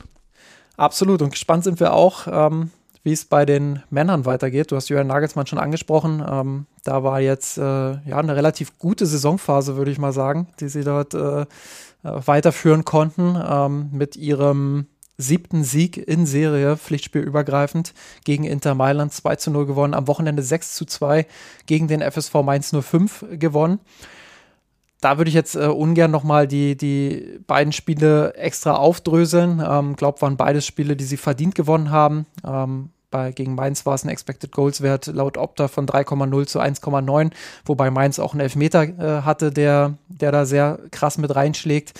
Ähm, und gegen Inter war es dann 1,4 zu 1,1 äh, Expected Goals, äh, was ein bisschen enger war, was aber auch daran lag, dass Nagelsmann rotiert äh, hat. Ähm, welche Erkenntnisse vielleicht erstmal allgemein gefragt, äh, nimmst du mit aus diesen beiden Spielen? Ja, genau. Ne? Also ich, ich sehe es wie du allein, wenn wir die Torschützen aufzählen, äh, sind wir bei Überlänge vom Podcast. Was vielleicht übergreifend ist und wichtig ist, das ist letztlich, du hast es ja auch sehr ausführlich und äh, datenbasiert analysiert diese Woche in einem Artikel fürs Box. So viel anders haben die Bayern gar nicht gemacht, aber im Moment haben sie wieder das Spielglück, das sie phasenweise in der sogenannten Ergebniskrise nicht hatten oder umgekehrt, jetzt laufen die Spiele wieder ein bisschen normaler. Um das mal einfach an äh, zwei äh, in jedem Spiel an einem Element festzumachen. Äh, gegen Mainz machen sie halt in der fünften Minute das 1 zu 0. Das ist einfach ein wahnsinnig wichtiger Türöffner. Das war, glaube ich, nicht der erste Schuss aufs Tor, aber trotzdem natürlich ne, nach fünf Minuten 1 zu 0 zu führen in der Allianz Arena da ist im Prinzip vorgezeichnet, wie das Spiel läuft, dass du das souverän nach Hause bringst. Dann gegen Inter, auch hier wieder, äh, wir haben da so ein bisschen diskutiert. Ich glaube, wurde insgesamt, ich weiß noch gar nicht, was die offizielle Auflösung ist von Colinas Erben oder ähnliches, aber gegen Inter, äh, es steht 0-0, Inter kann diesen Elfmeter bekommen, als nach dem Eckball Barella schießt und äh, Sadio Mané die, die Hände reflexartig vor den Körper, vors Gesicht reißt. Und, ich glaube, da äh, ging es darum, ähm, da habe ich einen Tweet vom, vom IFAB gesehen und auch vom, ja, ja, genau. vom, äh, von Manuel Gräfe da ging es, glaube ich, darum, dass er, ähm, dass er damit seine, seine Körperfläche quasi nicht verbreitert, sondern dass genau, er den, genau, die, ne? die Hände genau. direkt vorm Körper hält, wobei man auch da sagen könnte, naja, ein bisschen, bisschen daneben ist er schon so. Ich glaube, das ist schon immer noch eine streitbare Situation. Ähm, aber es ist nicht so klar eindeutig, wie es dann teilweise auch auf Twitter dargestellt ja, wurde, weil wenn genau, ich jetzt die, ja, ja. die, die, Regeln da äh, oder offenbar die Regeln, ich habe jetzt nicht selbst nochmal nachgeschlagen, äh, da nochmal vergegenwärtige, ich bin ja da sowieso immer relativ überfordert und hilflos äh, und immer sehr angewiesen auf, auf Accounts wie eben äh, Colinas Erben. Das, das sind wir alle genau, ne? Aber, aber das ist, also es ist definitiv keine eindeutige Fehlentscheidung, haben sie, glaube ich, auch bei The Zone, äh, nee, stimmt, war nicht gar, gar nicht The Zone, war äh, Prime, ja. bei Prime ein bisschen äh, überinterpretiert als Fehlentscheidung und zu eindeutig, weil das ist es nicht, weil ganz genau Manuel Gräfer hat es gesagt und zumindest diese Interpretation des IFAB, die haben sie auch in der Analyse verlinkt, äh, gibt das definitiv her, dass das IFAB sagt, wenn es eine natürliche, reflexartige Schutzbewegung ist und die Hände vor dem Körper sind und nicht irgendwie die Körperfläche größer machen, dann gibt es tatsächlich sogenanntes äh, Schutzhand in dem Sinne als nicht regelwidrig.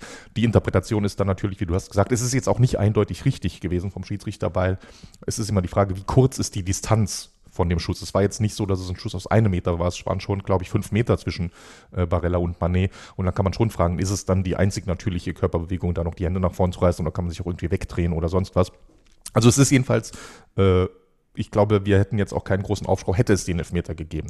Äh, darum ja. geht es ja nur. Ne? Die Bayern haben jetzt dieses Quäntchen Pech nicht, das sie zwischendurch hatten, haben also den Elfmeter nicht gegen sich bekommen und dann immer noch Spielstand 0 zu 0, als äh, Gosens diesen äh, Querpass vor dem Tor macht und äh, Lautaro Martinez am langen Pfosten noch äh, per Grätsche zum Ball kommt äh, den Ball aber nicht mehr aufs Tor bekommt im kurzen Winkel, weil Upamecano noch gut äh, mithilft. So, aber das sind zwei Szenen, da kann es auch 0-1 stehen und da kann man sich überhaupt nicht beschweren äh, bei einer von beiden.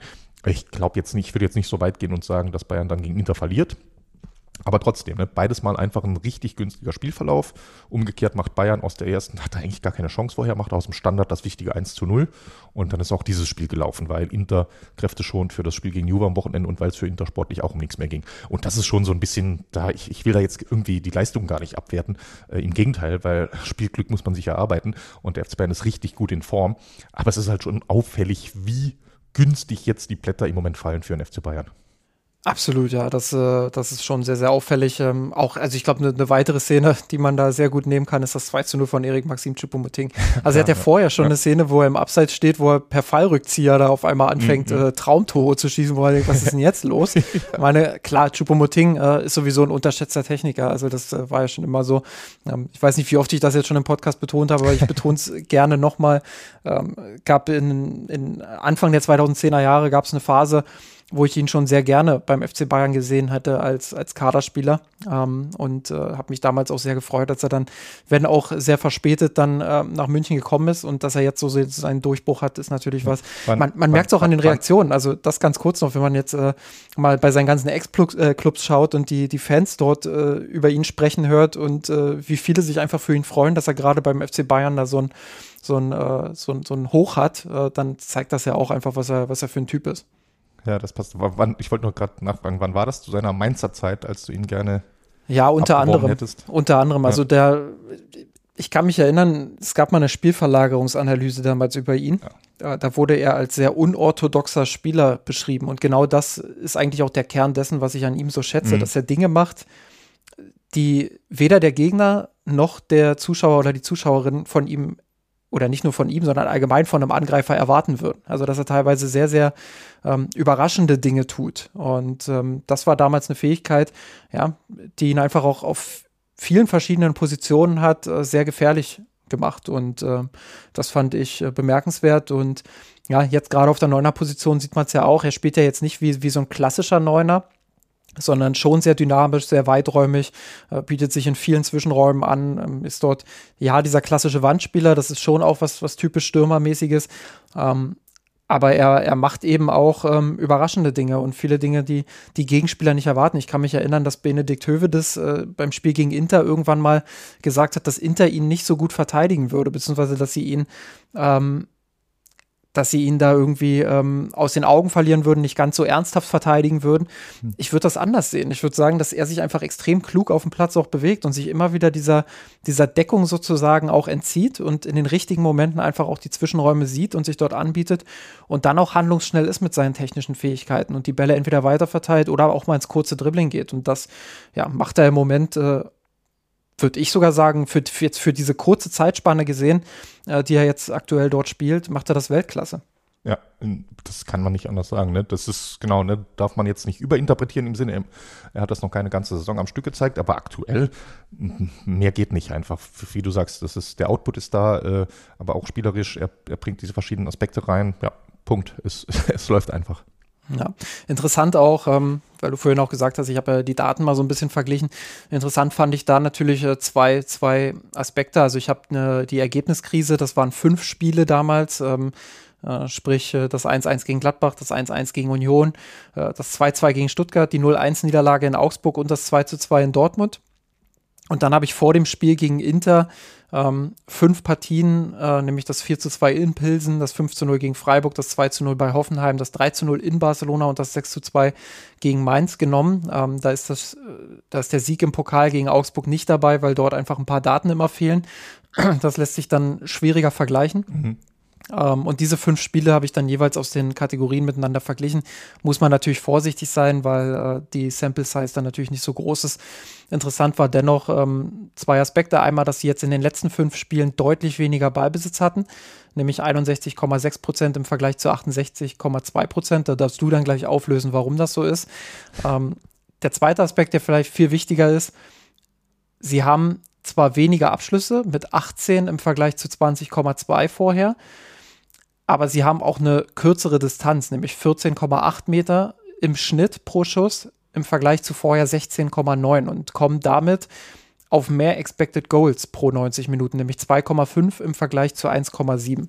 So, und äh, ja, dass sie jetzt vier Tore erzielen, erzielen also die, ihren Expected Goals Wert quasi überperformen äh, mit vier pro, pro 90 Minuten im Vergleich zu 1,2 pro 90, äh, was vorher halt eine Unterperformance war, spricht einfach auch dafür, dass sie, dass sie vorher ihre Chancen nicht genutzt haben, was aber eben auch nicht nur Zufall war. Ja, genau, ne? Also finde ich eine echt äh, coole Analyse und äh, es passt natürlich auch. Es passt ein Stück weit, finde ich, auch dahingehend zusammen, dass man sagt, so viel anders sind sie gar nicht grundsätzlich rangegangen, aber die Spiele, Spielverläufe, Gegner und Situationen haben sie halt ein bisschen dazu gezwungen, dass die Spiele sich anders entwickelt haben. Äh, du hast gerade ein, äh, eine Statistik angesprochen, den Ballbesitz. In der Ergebniskrise war der Ballbesitz deutlich höher. Äh, jetzt einerseits liegt das vielleicht ein bisschen daran, auch wer die Gegner waren. Klar, ne, gegen Barcelona wurde gewonnen und Barcelona ist ein Team, das selbst einen hohen Ballbesitz hat, äh, drückt schon mal die Statistik.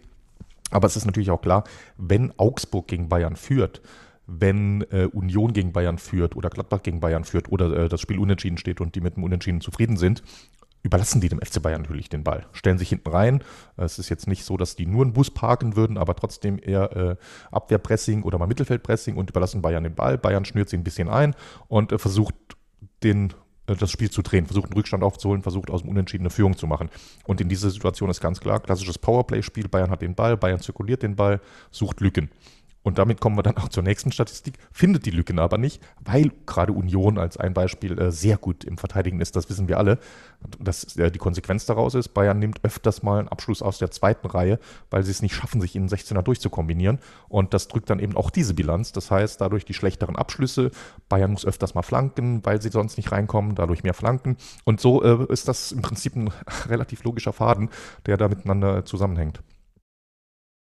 Jetzt haben wir über Chupomoting unter anderem auch gesprochen. Ähm, wie groß ist der Faktor Chupomoting äh, in der Veränderung, was äh, Schussdistanz angeht, was Schusspositionen angeht, was ähm, ja vielleicht einfach diese, diese ganze neue Offensivstärke angeht? Mal abgesehen davon, dass er aktuell ähm, gefühlt fünf Tore pro 90 Minuten macht ja. aus 0,1 Expected Goals. Also äh, da habe ich jetzt nicht die genauen Werte, aber ich glaube, sein Expected Goals Wert liegt irgendwo bei 0,4 pro 90 Minuten oder so. Und der trifft aktuell irgendwie 1, boah, weiß nicht, 5 ja, oder 6 Mal pro, pro 90 Wahnsinn, Minuten. Ne? Ich, das ist tatsächlich eine gute Frage.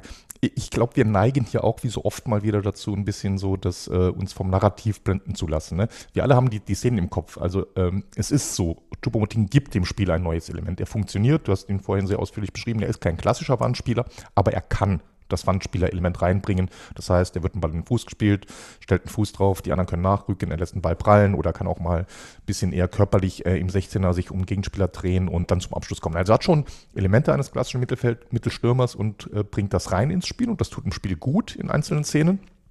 Aber das sind die Highlight-Szenen. Insgesamt hat sich gar nicht so viel am Spiel geändert.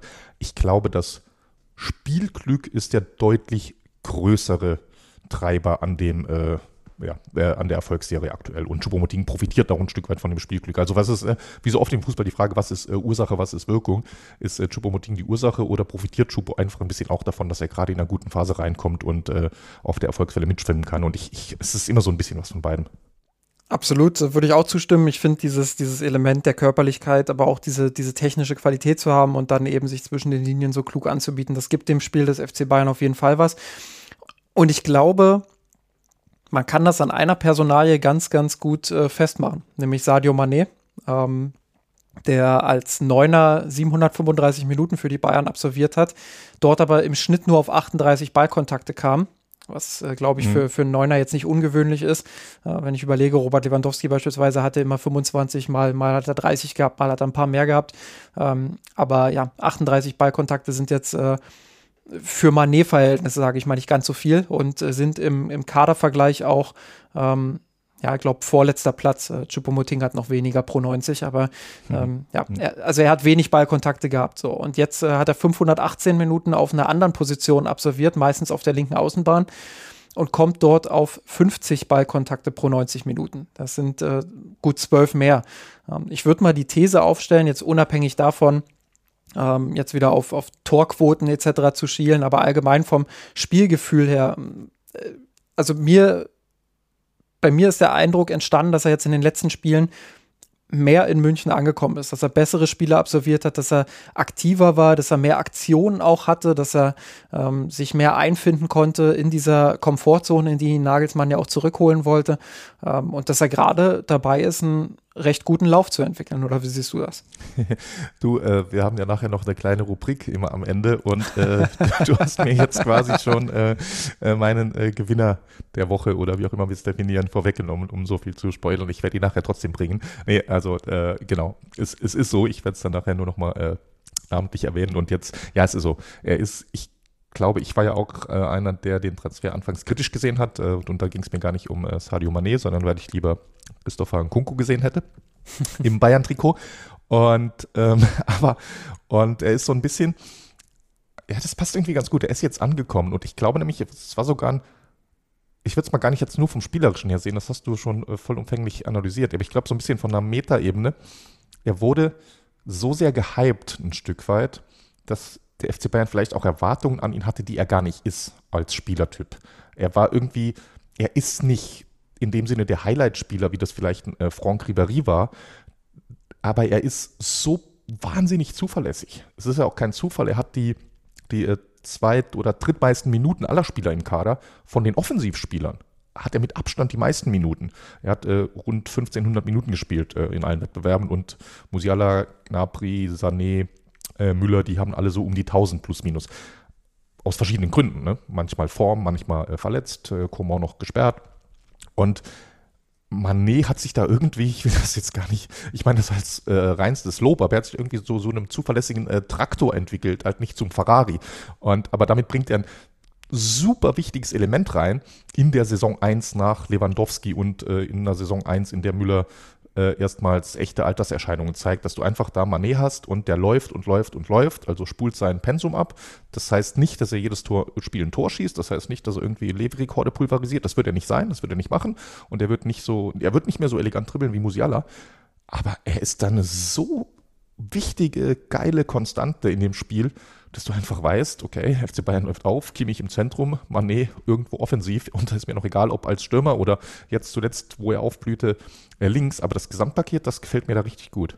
Ja, er, er, fällt auch fast nie aus, muss man ja auch dazu sagen. Ne? Genau, also er, er ist fast ist, nie verletzt. Also er hat jetzt, ja, äh, um mal seine letzten, seine letzten Ausfälle hier, ich habe das parallel mal bei transfermarkt.de nachgeschaut.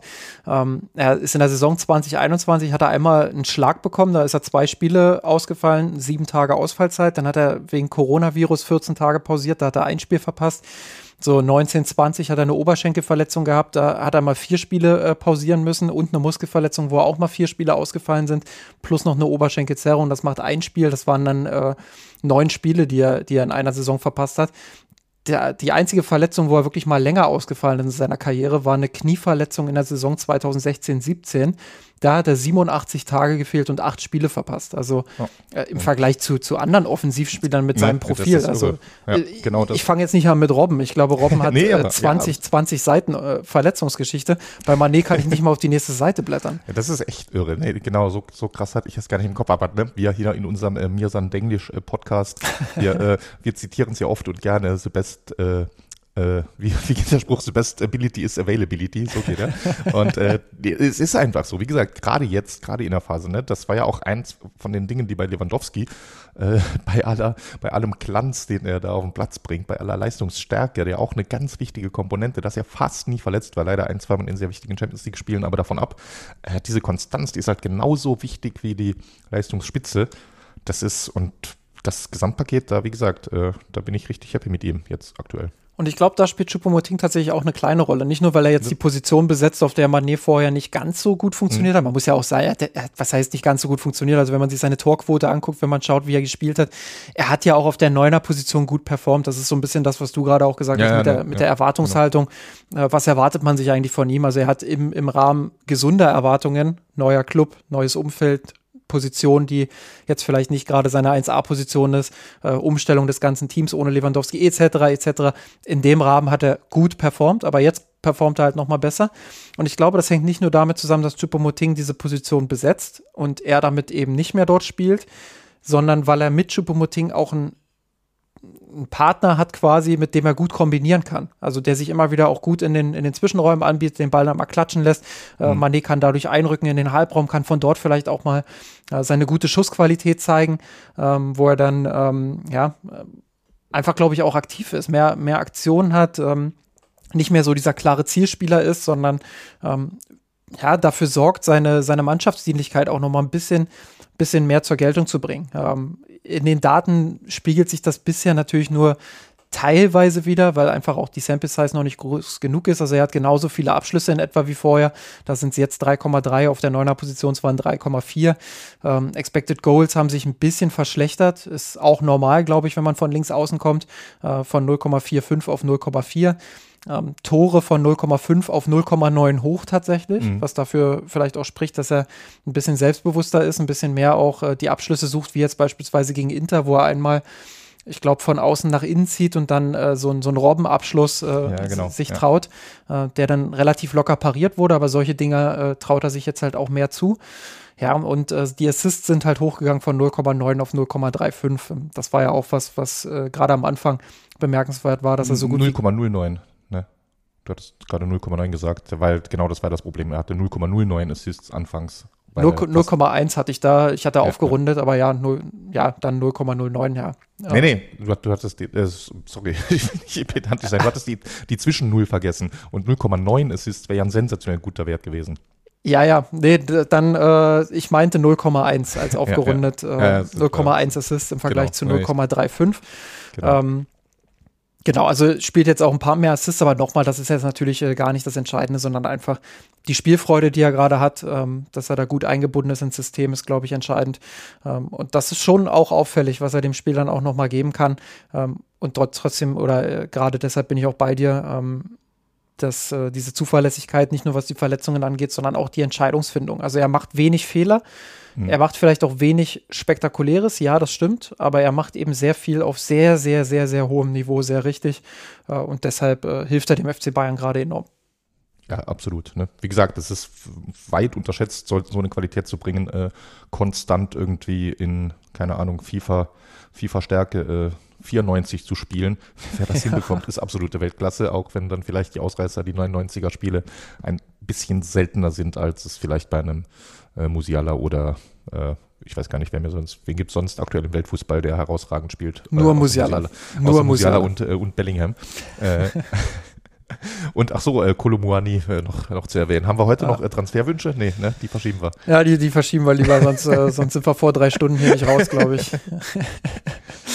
nee, aber lass uns vielleicht noch mal so ein bisschen ähm, allgemeiner jetzt drauf schauen. Ähm, Inter Mailand geschlagen 2 zu 0 mit einer, mit einer Rotation ähm, die, glaube ich, moderat war. Vielleicht äh, kannst du da auch noch mal ein, zwei Sätze zu verlieren. Ähm, hast du mehr erwartet von der Rotation her? Wie haben dir die Rotationsspieler gefallen? Grafenberg hat jetzt spielen können, äh, Masraui hat gespielt, Stanisic äh, hat gespielt. Ähm, genau, das ja, sind so, glaube ich, die, die Namen, die jetzt, äh, vielleicht Tell kann man noch nennen, der dann eingewechselt wurde. Genau, ja, ich, ich glaube, es war schon erwartbar. Es waren äh, fünf Wechsel äh, personell die er gemacht hat. Und das ist klar, es hätte theoretisch noch mehr sein können. Ist aber immer so ein bisschen die Frage, wäre es sinnvoll gewesen, wenn er jetzt auch noch Tell von Anfang an bringt und Paul Wanner vielleicht sogar von Anfang an oder ähnliches, dann muss man ja bedenken, wenn Tell spielt, spielt halt auch sonst auch jemand nicht. Ne? Wir haben gerade über Manet geredet, dem es gut tut, der im Moment in einem guten Flow ist und der auch äh, die Power hat, da viel zu spielen. Äh, Gnabry ist aus seinem Formtief wieder raus, Chupo schwebt eh über allem. Und äh, einer von den drei hätte ja für Tell draußen bleiben müssen. Und in dem Sinne fand ich das gut so, dass er die drei hat spielen lassen. Äh, Gravenberg, klar, der hat sich den äh, Einsatz verdient.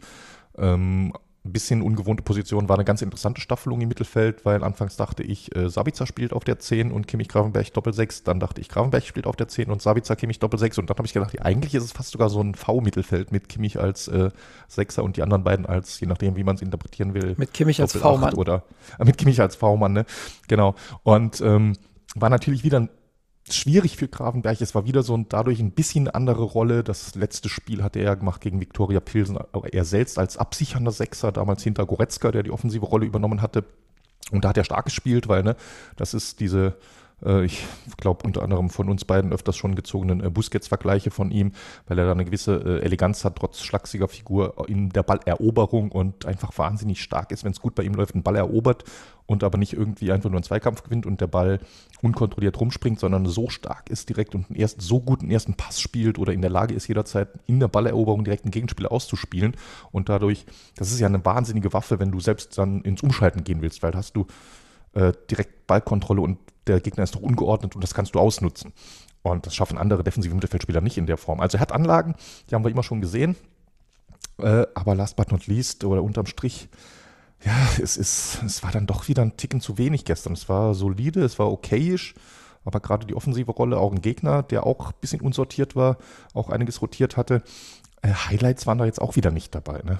Ja, also wenn, wenn er so trainiert, sage ich mal, dann ist das kein, kein Drama, dann ist das nichts, wo man sagt, äh, das ist jetzt, das ist jetzt brutal schlecht oder keine genau. Ahnung was, aber wenn man dann sieht, wie, wie andere spielen auf seiner Position und wenn man sich dann vorstellt, dass es im Training ähnlich ist, dann leuchtet einem vielleicht auch mehr ein, warum Julian Nagelsmann, und ich habe es ja vorhin gesagt, wenn du dann eine Phase hast mit mehreren Unentschieden, wenn du eine Phase hast, äh, wo es nicht so läuft, plus halt, wenn dann, wenn du langsam merkst, ah, jetzt komme ich wieder in den Rhythmus, das ist dann für solche Spieler eben auch nicht gerade dankbar, weil sie dann eher genau, weniger Chancen ja. bekommen, dann auch mal reingeworfen zu werden. Ähm, und wenn man dann diese Leistung sieht, wie gesagt, kein Drama, das war okay, das war, er hat sich da super eingefügt, aber er hat eben auch jetzt nicht anders vielleicht als Masraoui, um den mal als Beispiel zu nennen, er hat jetzt nicht dafür gesorgt, äh, dass, dass jetzt alle sagen, boah, der, der muss im nächsten Spiel wieder in der Startelf stehen. Und ähm, das ist vielleicht dann der, der Unterschied und deshalb spielt er vielleicht im Moment nicht so häufig. Und deshalb kann ich das auch verstehen, dass Jürgen Nagelsmann dann sagt, okay, äh, ich suche dir die Gelegenheiten, wo du dich weiter beweisen kannst, aber ich kann dich eben nicht äh, in jedem Spiel jetzt irgendwie einwechseln und ähm, ja, vielleicht auch nicht in jedem Spiel äh, die, die Gelegenheit bieten, ähm, dass, du, dass du das packst. Da musst du im Training dann einfach äh, mehr Gas geben. Nochmal, wir sind im Training nicht dabei, aber das wäre meine Erklärung dafür, warum er in den letzten Wochen nicht so zum Zug kam, wie sich mhm. das viele vielleicht erwartet hätten. Ja, ne? trotz, trotz des Talents, das offensichtlich. Ja, finde ich interessant, gerade weil du Masraoui äh, da nennst. Das ist für mich sogar, die waren, ich erinnere mich an Anfang der Saison, hatten wir ein, zwei Mal gesagt, alle Ajax-Neuzugänge äh, tun sich ein bisschen schwer, immer noch äh, Delicht inklusive gerechnet, trotz Umwegs über Juve. äh, bei dem war aber klar, es war nur eine Frage der Zeit und der ist mittlerweile voll angekommen. Und äh, wenn wir uns da so ein bisschen die, an die ersten Spiele, die ersten sporadischen Einsatzminuten denken, Gravenberg machte Spaß, da ne, hat man direkt irgendwie, wir waren alle Fan. Und äh, Masraoui war anfangs am weitesten weg, zumindest in meiner Wahrnehmung und Erinnerung. Das war habe ich gedacht, ja, okay, ui, der Weg ist weit für ihn. Aber er hat diesen Sprung gemacht jetzt und genau wie du sagst, ne, bei ihm würde man sich jetzt fragen, warum spielt er nicht, wenn er das nächste Mal wieder spielt. Er hat jetzt, äh, ich habe es auch äh, gestern noch rausgesucht, äh, neun Startelf-Einsätze und dafür, dass er anfangs der Saison weit weg war, das ist richtig viel und die hat er sich verdient und in, ich würde mal sagen, unterm Strich in allen neuen Einsätzen hat er das mit Leistung zurückgezahlt. Und das ist genau von ihm. Er bringt jetzt genau das, was der FC Bayern wollte, nämlich eine offensivere, fußballerisch etwas spielstärkere Alternative zu Benjamin Pavard und das ist schon, das ist, das ist der Weg, der funktionieren kann. Ist natürlich immer auch ein bisschen mit, äh, hat mit der Konkurrenz zu tun, ist und bleibt für Grafenberg schwierig mit äh, Goretzka und Kimmich. Aber es ist an ihm, es dem Trainer so unangenehm wie möglich zu machen, ihn draußen zu lassen oder kreative andere Alternativen, wie gestern gesehen, ein Dreier-Mittelfeld zu finden. Und das hat er bisher noch nicht gepackt. Ja, aber er pusht, er pusht Pavard damit natürlich auch, ne? Also Masraoui. Ja, ja. Das ist ja, Pavard ist ja dadurch dann auch nochmal gefordert, muss, muss natürlich mehr zeigen. Klar, jetzt hat er Innenverteidiger gespielt, aber das ist nun mal realistischerweise nicht die Position, wenn Hernandez zurückkehrt, äh, auf der er dann regelmäßig spielen wird. Insofern ähm, ist das schon das Duell. Und bei Masraui finde ich einfach unfassbar bemerkenswert, dass er kaum Fehler macht. Also hm. wir, haben bei, wir haben bei Manet, haben wir, haben wir vorhin äh, gelobt, dass es so diese, diese Qualität ist, auf hohem Niveau wirklich äh, fehlerfrei zu spielen, gute Entscheidungen zu treffen. Das macht Masraui derzeit als Rechtsverteidiger wirklich richtig gut. Ähm, mir fällt ad hoc nur eine Szene ein, in der er bisher schlecht aussah und das war eben beim, beim Gegentor, glaube ich, äh, von, von Modest in Dortmund, wo er da ein bisschen den Kontakt verloren hat ja, das, äh, das passiert. Das ist jetzt nichts Ungewöhnliches für, für einen jungen Rechtsverteidiger. Ähm, aber ansonsten, wie spielstark er ist, wie gut er auch immer wieder in den Halbraum einrückt, das finde ich, ähm, das, das stärkt auch nochmal das Gegenpressing, das stärkt das Mittelfeld. Du, ähm, diese 2-3-Struktur, die, die Nagelsmann ja häufig im Aufbau wählt, ähm, die, die soll ja das Zentrum gerade gegen den Ball dann bei Ballverlusten auch äh, stärken, soll das Gegenpressing stabilisieren.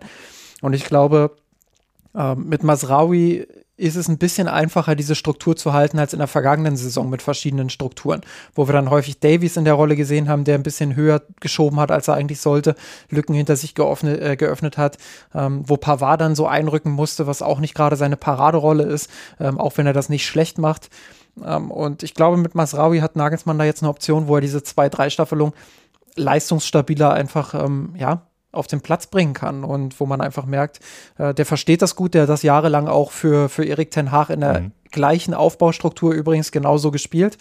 Ähm, und er ist jetzt gar nicht der Spieler, der irgendwie die Linie rauf und runter läuft, was ja viele irgendwie fälschlicherweise erwartet hatten vor der Saison. Ähm, aber wenn man ihn bei Ajax beobachtet hat, dann wusste man schon, dass das eben ähm, viel mehr so ein Spielmacher-Typ ist, der auch gerne mal ins, ins Zentrum zieht und von dort dann eben ähm, mit Kurzpässen, mit Steckpässen, mit ähm, mit, äh, ja, mit einfach guten Kombinationen, vielleicht auch mal kurzen Dribblings, ähm, ja, dass das die, die Ballzirkulation stärkt und so auch den Spielaufbau verbessert. Und das macht er ja, sehr, sehr gut und ähm, finde ich, ähm, ist, ist bisher einer der Transfers, einer der Top-Transfers des Sommers, über die äh, vielleicht sogar noch zu wenig aktuell gesprochen wird.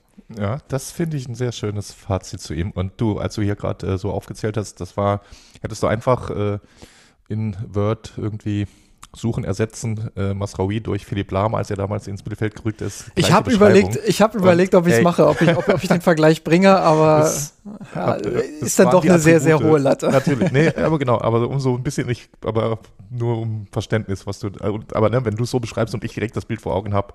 Der marokkanische Philipp Lahm. Oh, das ist schön. Das ist ein Artikel wert, Justin. ich schau mal. Wo, wo ich die, ich muss ja dann unsere, unsere neue Polemik muss ich ja dann damit reinbringen. Klar, musst du sagen, der, der bessere Philipp Lahm oder so. der, nee, der bessere, der bessere marokkanische Philipp Lahm.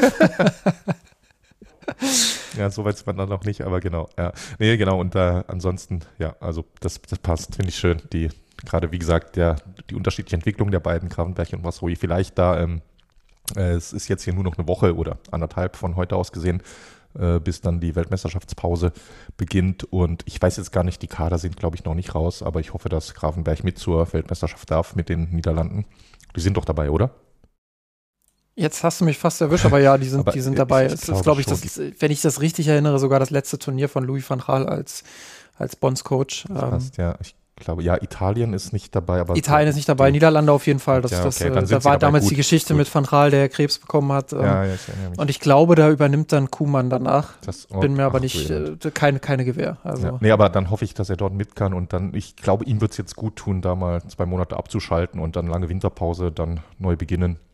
Und dann, ja, ne, der ist immer noch erst 20, also alles, alles entspannt, solange er es sportlich nimmt und nicht irgendwie da äh, frustriert wird dadurch, dass er nicht happy ist damit, ist okay, sollte auch so sein. Aber ansonsten ist das eine normale Entwicklung. Absolut. Ähm, ja, was, was macht man jetzt mit diesen sechs Spielen, sechs Siegen in der Champions League? Das ist ja beeindruckend, gerade in dieser Gruppe. Ich meine, wenn wir vorher drüber gesprochen haben, ähm, dass, dass der FC Bayern in einer Gruppe mit Inter Mailand, dem FC Barcelona ist. Kann mich gut erinnern, wie wir noch gesagt haben, ja, die ersten Spiele, die sind ganz, ganz wichtig, da gut reinzukommen, sich schon mal die Punkte zu holen, gutes Polster aufzubauen, äh, um dann eben am Ende nicht ins Schwitzen zu kommen. Jetzt marschieren die Bayern da quasi ja, einmal, einmal durch und äh, schießen quasi alles kaputt. Äh, sechs Spiele, sechs Siege, 18 Tore, zwei Gegentore und beide Gegentore auch noch gegen Viktoria Pilsen, die, die, die kein Tor, äh, kein, kein Punkt geholt haben. Ja, was, was äh, nimmt man jetzt mit? Ist das äh, überschwängliche Lob berechtigt oder muss man mit Vorsicht in die K.O.-Phase gehen? Ja, es ist, es ist wie immer äh, ambivalent bei sowas. Ich fand da gestern auch äh, bei Prime äh, Matthias Sommer als Experte äh, unter anderem. Und äh, wer war die Expertin, habe ich jetzt leider nicht mehr am Schirm, die war aber auch gut. Und, Tabea äh, hat- könnte sein, könnte, könnte passen. Äh, oder, oder war das eine Frage oder eine? Oder Nee, ich sicher? glaube, das war, das, das war Ja. Tabea Kemmer, die da gestern als Expertin. Ich habe es Okay, nur beiläufig gesehen, aber du meinst am Tisch da mit den, ähm, Claudio Ja, Pizarro genau. war noch dabei, ne? Ja, genau. Ja, dann war es. Tabea Kemmer. Das war auch, finde ich, find ich sehr gut als Expertin. Hat mir jetzt schon, äh, ja, ab jetzt merke ich mir dann noch ihren Namen, äh, sehr positiv aufgefallen. Und äh, die hatten ja auch vor dem Spiel schon gesagt, ja, Aus Potsdam kommen nur, kommen nur intelligente Menschen. Ach, da, ihr weht der Wind. ja, okay. Nee, die hatten auch gesagt, wie so oft, ne, bei uns hier Ergebniskrise. Äh, wir haben es jetzt auch heute im Podcast, äh, ich hoffe, wir, äh, wir haben es nicht gezählt, aber wahrscheinlich ist das Wort auch hier heute äh, zwölfmal gefallen. Und man neigt natürlich dazu, wie so oft in Deutschland, da manchmal dann ein bisschen überkritisch mit Bayern zu sein. In Europa ist es, äh, da zitiere ich, glaube ich, jetzt Matthias Sammer, im Moment ist der FC Bayern das Maß aller Dinge. Wenn du die anschaust, vielleicht äh, kommen wir da gleich noch dazu, wer ist sonst noch Mitfavorit überhaupt in der Champions League? Liverpool äh, spielt eine absolut schlechte Saison. Also Champions League war es okay, aber in der Premier League läuft gar nichts zusammen. Äh, Barcelona haben wir äh, zweimal äh, mit eigenen Augen gesehen, sind raus. Real spielt wie immer solide aber verdammt gut. Äh, Manchester City spielt wie immer spektakulär und äh, viel mehr ist es da nicht, was im Moment die Creme de la Creme in Europa ist. Und da gehört der FC Bayern absolut dazu mit dieser Leistung, was jetzt ja die zweite perfekte Vorrunde in Folge war und die dritte in den letzten vier Jahren. Und in der einen Jahr, in dem sie nicht äh, keine 18 Punkte geholt haben, haben sie 16 Punkte geholt. Das ist völlig absurd äh, bei den teilweise äh, hochkarätigen Gegnern. Gleichzeitig ist das für mich aber auch so ein bisschen, entsteht daraus der Anspruch, das musst du dann jetzt auch wieder in der K.O.-Runde umsetzen. Sonst so ein reiner Gruppenphasenmeister äh, will ich nicht sein. Sollte der FC Bayern nicht sein. Da ist manchmal dann besser, vielleicht in der Gruppenphase sich ein bisschen durchzumogeln und danach zu glänzen. Ich meine, es ist immer schwierig, K.O.-Phase, wir wissen es alle, Auslosung, Spielpech, äh, dies, das, jenes, hier ein Schlüsselspieler verletzt wie gegen Paris oder einmal halt die Sensation wie gegen Villarreal, das kann immer passieren. Aber wer so stark spielt in der Vorrunde, der muss nach zweimal äh, aus im Viertelfinale dieses Jahr wieder mehr reißen. Das muss die Erwartung sein. Das muss, ist kein Zwang. Es ist jetzt nicht irgendwie Nagelsmanns Kopf muss nicht rollen, wenn sie nicht ins Halbfinale kommen, Gott bewahre.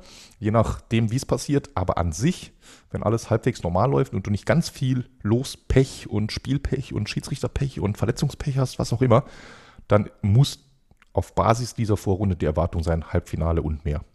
Absolut, stimme ich zu. Jetzt hast du die K.O.-Phase schon angesprochen, dann äh, gehen wir doch gleich mal an das heiße Thema Champions League-Auslosung. Das ist jetzt das äh, letzte große Thema, was wir, was wir in diesem Podcast noch vor uns haben.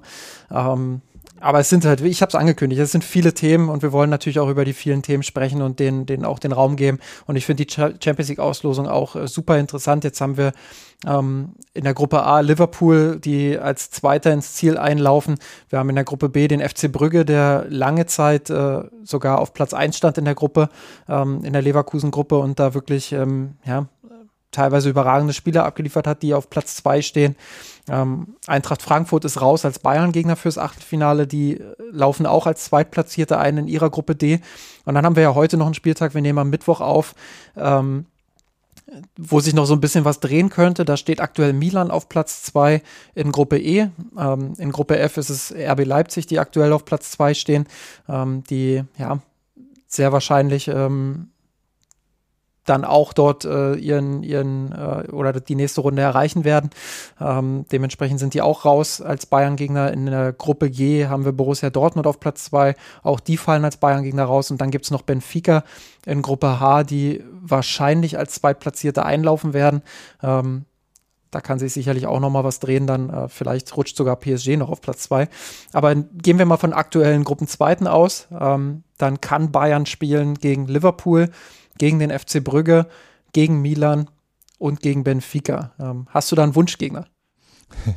Ja, ich habe es mir auch, äh, du hast ja gesagt, dass wir kurz darüber reden werden, habe ich mir im Vorfeld angeschaut und ich habe, Wunschgegner habe ich nicht, ich habe nur einen äh, Albtraumgegner und das ist äh, altersbedingt bei mir der AC Mailand. Die älteren Hörer, Hörerinnen erinnern sich vielleicht an die dunklen 90er und 2000er, als äh, Filippo Inzaghi regelmäßig acht Meter im Abseits stehend, aber äh, trotzdem irgendwie ohne im Abseits zu sein, äh, entscheidende Tore gemacht hat. Und es ist äh, wie eins ein, Miroslav Klose gegen den AC Florenz.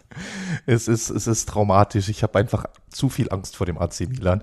Ich, äh, egal wie gut der FC Bayern ist und mit welcher Weltauswahl All-Star er auftreten würde, ich, ich weiß nicht, wie wir gegen die gewinnen sollen. Ich bin mir auch sicher, dass Milan einen Weg findet, in Sagi einzuwechseln und dann macht er in der, in der 95. Abseitstor. ich, 100 Prozent, ne? es, ist, es ist unvermeidbar. Und deshalb, die finden also, einen Weg. Also alles bloß nicht Milan. Und äh, ansonsten, genau, ich habe es vorhin schon äh, gerade gesagt, Liverpool ist äh, in der Champions League jetzt noch weniger. Da haben sie es letztlich mit 15 Punkten, äh, punktgleich mit Neapel, äh, recht souverän gelöst. Äh, immerhin auch mit Ajax in der Gruppe, war auch keine schlechte Gruppe, aber in der englischen Liga läuft es überhaupt nicht für sie. Und die haben anders als der FC Bayern nicht nur eine Ergebniskrise, die spielen auch schlecht. Die ist defensiv so schwach, wie ich seit Jahren nicht, auch an äh, Expected Goals Against, aber auch an äh, Gegentoren, auch an gefährlichen Situationen. Also es läuft aktuell nicht beim FC Liverpool. Insofern vielleicht sogar ein ganz guter Zeitpunkt gegen Klopp und Liverpool zu spielen, wenn gleich äh, zwischen Auslösung und äh, tatsächlichen Spielen natürlich nochmal drei Monate vergehen und äh, wer weiß, ob und was noch passiert in der Winterpause auch mit Transfers oder Formkrise. Ich, es wird sowieso spannend zu sehen, wie englische Teams mit der ungewohnten Winterpause umgehen werden äh, auch wenn die bei denen wieder kürzer ist, aber wer weiß, was äh, Klopp da äh, ja, daraus machen wird. Äh, insofern hätte ich nichts gegen Liverpool. Brügge ist ein bisschen, ja, gibt mir nicht viel. Ich muss ehrlich sagen, du hast richtigerweise gesagt, beeindruckend, dass sie sich gegen Atletico und Leverkusen durchgesetzt haben. Zwischendurch die Gruppe sogar angeführt hatten. Und äh, Benfica wäre natürlich so ein Stück weit wie immer äh, traumlos, äh, auch wenn wir schon gegen sie gespielt haben. Lissabon, schöne Stadt, großes Stadion und vor allem ein sehr interessantes Team dieses Jahr, äh, was das Schluss gleichzeitig wieder ein bisschen äh, unattraktiver macht, weil es könnte so eine Art ähm, Trap-Game sagt man im englischen Sport, also so könnte so eine Falle sein, weil Benfica, man unterschätzt sie. Sie sind dieses Jahr deutlich stärker als die letzten zwei, drei Jahre. Mit äh, Roger Schmidt sind äh, ungeschlagen Tabellenführer in der heimischen Liga und haben sich jetzt hier, stehen punktgleich mit PSG in der Champions League an der Spitze, äh, ebenfalls ungeschlagen, haben sich dort nicht zuletzt gegen Juventus Turin und äh, Maccabi Haifa durchgesetzt, sicher qualifiziert. Also das ist schon auch äh, respektabel. Benfica auch so ein Gegner, gefühlt schon hundertmal jetzt in den mhm. letzten drei Jahren gegen, gegen die gespielt. Ähm, also genau, das wäre genau, auch ne? wieder so, so typisch Champions League, dass da einfach wieder so gewisse Paarungen auftreten, die man schon hundertmal gesehen hat. Aber kann auch sein, dass ich da äh, jetzt so ein bisschen durch die, durch die Frauen auch äh, belastet bin, weil nee, die nee, ja jetzt auch zum, zum vierten Mal äh, gegen Benfica aber, spielen genau. werden. Genau, aber es stimmt schon. Nicht, nicht zuletzt, äh, apropos äh, Gegner, die man kennt, äh, Salzburg wäre auch noch ein möglicher Gegner. Ja. Äh, falls die sich noch äh, am AC Mailand vorbeischmuggeln. Das heißt, so gesehen, äh, meine, meine Mailand-Phobie, ich müsste Salzburg die Daumen drücken. Ja, dann wechselt Insagi nach Salzburg. Dann, dann, dann haben wir den Salat. Ja, genau. Wen wünschst du dir? Ja, vielleicht erstmal zu den Wahrscheinlichkeiten. Ähm, ja. Die habe ich jetzt parallel nochmal noch mal rausgesucht. Ich habe quasi wie Chupomoting den Ball einmal gestoppt und dann äh, nachrücken lassen, indem ich dich erstmal habe erzählen lassen. Und dann habe ich parallel mir die Wahrscheinlichkeiten nochmal rausgesucht, die ich heute Nachmittag schon mal ähm, gesehen hatte, beziehungsweise heute Vormittag. Ähm, und zwar von äh, eminga, at emi-nga auf Twitter. Ähm, dort, der hat so ein Tool, da kann man sich das ausrechnen. Ähm, da ist die Wahrscheinlichkeit tatsächlich am größten, dass der FC Bayern auf den FC Liverpool trifft, wenn jetzt alles so bleibt, wie es aktuell ist in den Gruppen. Ähm, wobei ich glaube auch, äh, wenn, wenn sich da noch was ändert, wird das ähnlich bleiben. Da liegt die Wahrscheinlichkeit aktuell bei 35,62 Prozent, dass äh, der FC Bayern den FC Liverpool zugelost bekommt. Brügge 19,44. Milan mit Insagi 23,47 und äh, Benfica 21,47 Prozent. Also ähm, ja, schon sehr hoch die Wahrscheinlichkeit, dass es am Ende Liverpool wird. Und ich muss sagen, ich bin gar nicht zu 100% abgeneigt. Ich glaube, es wäre der schwerste Gegner für die Bayern tatsächlich. Ähm, weil Liverpool, und das haben sie ja gegen Manchester City in der Liga auch eindrucksvoll gezeigt, Krise hin oder her, ähm, wenn sie gegen ein Team spielen, was, was Ballkontrolle haben will, was mitspielen will, was ähm, aus eigenem Ballbesitz heraus agieren möchte, ja, dann ist Liverpool einfach stark, Krise hin oder her. Also dann, dann wird das ein absolutes Topspiel auf Augenhöhe zwischen den beiden. Ähm, rein fußballerisch hätte ich da riesen Bock drauf muss ich sagen. Ähm, auch zu sehen, wie weit sind die Bayern tatsächlich. Mhm. Ähm, das, das Risiko ist natürlich groß, dass es dann im Achtelfinale auch rausgeht. Ähm, aber das gehört dann eben auch dazu. Es ist, es ist die Champions League, äh, da, da zahle ich ins Phrasenschwein ein, aber es ist nun mal die Champions League und ähm, da triffst du auf solche Mannschaften.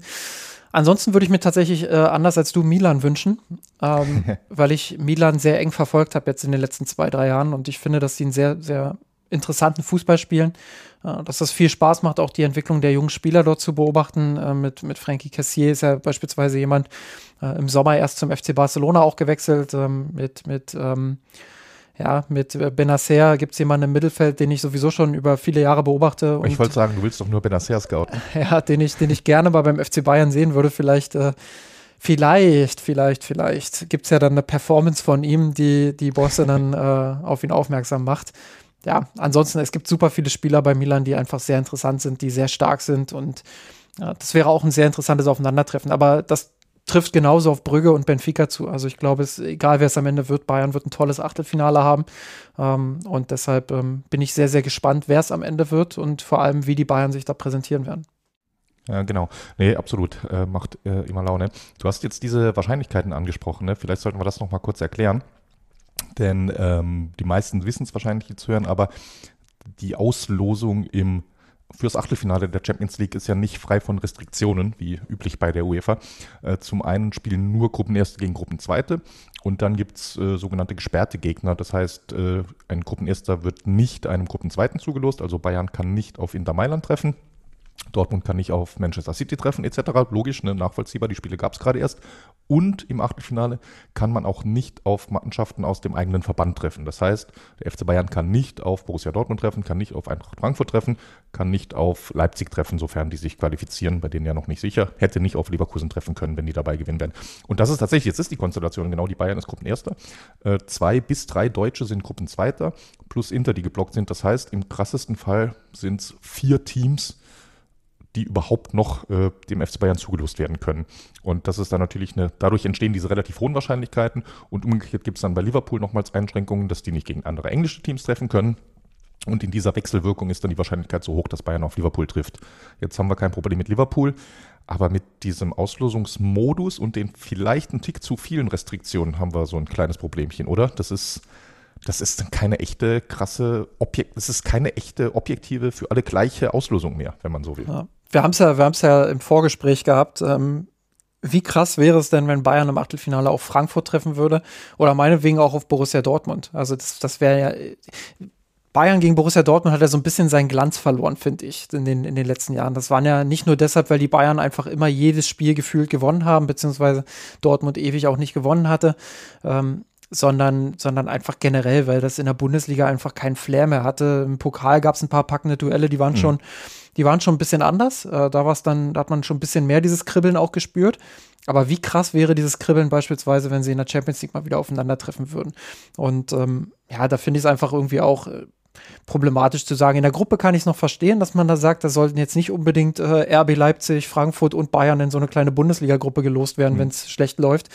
Ähm, aber grundsätzlich, also wäre jetzt auch gar nicht von den Töpfen möglich gewesen, aber nur als fiktives Beispiel, ähm, aber im Achtelfinale dann zu sagen, hey, wir heben das auf und äh, machen solche, solche Duelle einfach auch möglich, ich glaube, das würde die Attraktivität des Wettbewerbs schon auch aufwerten und vor allem die Auslosung auch ein bisschen spannender machen, weil jetzt geht Bayern da rein, okay, es sind vier Lose, einer von den Vieren wird's. Ähm, das äh, ist irgendwie dann auch ein bisschen.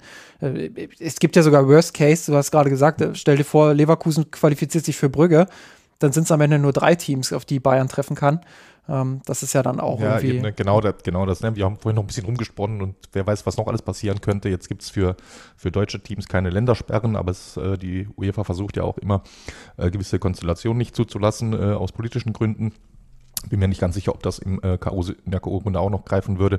Äh, aber für mich ist das, also ich, ich verstehe alles, die Grundidee irgendwo, wo die UEFA herkommt, dass man nicht gegen das Team aus der eigenen Gruppe spielen soll, ist total nachvollziehbar.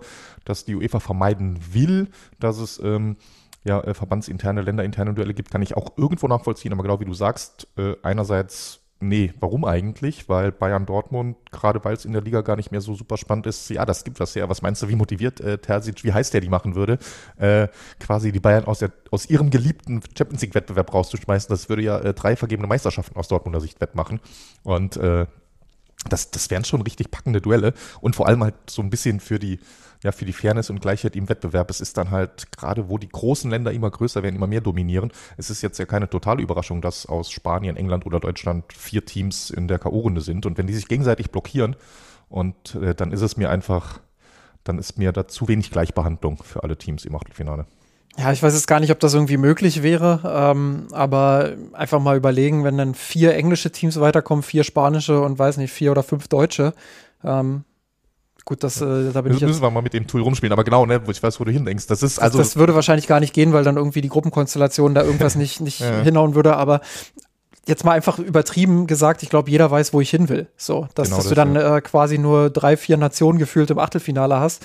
Und äh, das, ja, das, das ist ja, ja dann auch genau, witzlos, das, das so zu, so zu beschränken und zu sagen. Und wir entwickeln uns ehrlicherweise ja auch in diese Richtung. Also die Champions League ist ja sowieso schon eine Elite-Liga. Und Elite-Liga in dem Sinne, dass die Kleinen, dass so Überraschungen wie Brügge beispielsweise immer unwahrscheinlicher werden. Es gibt sie immer wieder, klar. Wir hatten das mit Atalanta auch vor, vor einiger Zeit. Aber es wird seltener. Und du wirst das auch immer seltener erleben. Und ähm, so, so Überraschungssiege wie vom FC Porto 2004 oder was das war, ähm, das wird es nicht mehr oft, vielleicht sogar gar nicht mehr geben. Und ähm, deshalb, ähm, ja, finde ich, äh, ja, wäre es auch äh, an der Zeit, da mal so ein bisschen was äh, am Achtelfinale zu drehen und zu sagen, hey, äh, wenn sowieso schon nur drei Nationen da mitspielen oder vier, ähm, dann lass die wenigstens auch gegeneinander spielen. Ich kann übrigens ja. auch Fans verstehen, die dann sagen, das ist so ein bisschen das Argument, ähm, was ich häufig auch aus der Fanszene dann höre, wenn ich international spiele, und ich glaube, das würde jeder Frankfurt-Fan auch so sagen, dann will ich nicht gegen den FC Bayern spielen, sondern dann will ich meine Auswärtsreise nach, äh, keine Ahnung, Benfica, äh, nach Lissabon haben, ähm, will ich meine Auswärtsreise auf die Insel haben oder sonst wohin, da will ich nicht diesen, diesen Bundesliga-Alltag quasi auch noch in der Champions League haben. Aber rein vom vom Gefühl her, was wir gerade beschrieben haben, so Bayern gegen Dortmund, ähm, das wäre einfach ein ganz anderer Stellenwert, nochmal das international zu haben, ähm, als, als das irgendwo äh, in der Bundesliga zu haben, wo dann ja, im Zweifelsfall sowieso klar ist, egal ob Dortmund das jetzt gewinnt, am Ende werden die Bayern Meister. Ja, so ist es. Das Gute ist, den Dortmundern mit Terzic traue ich es zu, in der Champions League eine halbwegs gute Rolle zu spielen und vielleicht noch ein, zwei Runden zu überstehen. Äh, das heißt, äh, dann ist es an Nagelsmann, sein Team genauso weit zu führen, bis dann die Losgrenzen aufgehoben sind. Dortmund hat auch ein bisschen mehr Optionen. Die können gegen Neapel spielen, 21,6 Prozent, gegen Porto 15,4%, gegen Tottenham 17,7, Chelsea 17,5, ähm, Madrid 13,9 und äh, Paris 13,7. Ich würde mal sagen, alles außer, ja, also grundsätzlich erstmal bei allem traue ich Borussia Dortmund zu, dass sie weiterkommen, auch bei Real Madrid und Paris. Ja. Ähm, aber ich würde mal sagen, Real Madrid, Paris geht dann doch eher in die Richtung, dass die beiden sich äh, durchsetzen werden. Wobei Paris mit einem großen Aber bei Real Madrid wäre ich mir vorher, da würde ich eher, sage ich mal, dazu bereit sein, auch ein bisschen was drauf zu setzen, dass Real am Ende weiterkommt. Aber bei allen anderen ähm, traue ich Dortmund durchaus zu, dass sie sich äh, durchsetzen.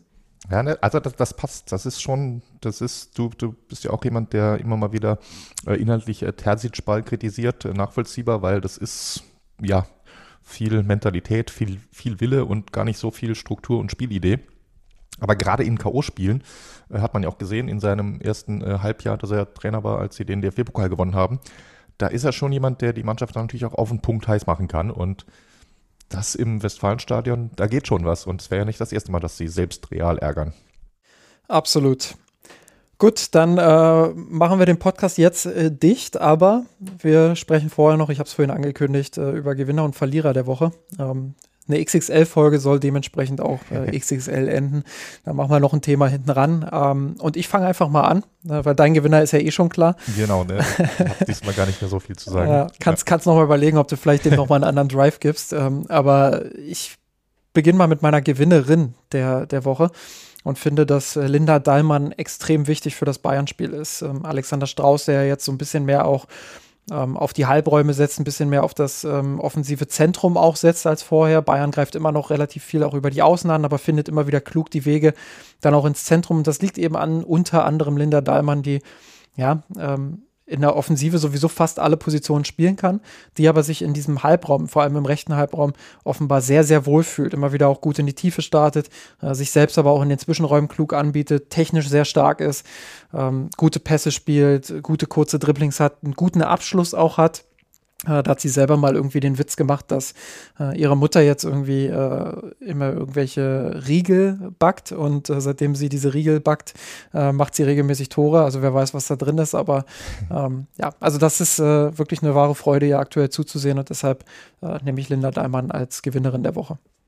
Ja, dann vielleicht Ihre Mutter mal einladen als Ernährungsberaterin an die Selbener Straße oder beziehungsweise, äh, wie heißt sie, Ingolstädter Straße. Ja. Genau. Ja, nee, ich, ich mach's. Ja, ich habe jetzt kurz überlegt, es gibt natürlich, ne, in, äh, du hast vorhin gesagt, sieben Siege in Serie, gäbe es viele, viele, viele Leute, die man zum Gewinner küren könnte im Herrenteam. Äh, aber ich bleibe bei meiner äh, Lobeshymne für unseren Traktor Manet. Und äh, das, das passt dann. Fasse ich mich ausnahmsweise mal kurz an dieser Stelle. Gut, äh, dann mache ich weiter mit einer Verliererin. Ähm, und das ist für mich so ein bisschen Saki Kumagai, weil sie äh, gegen Wolfsburg schon nicht in der Startelf stand.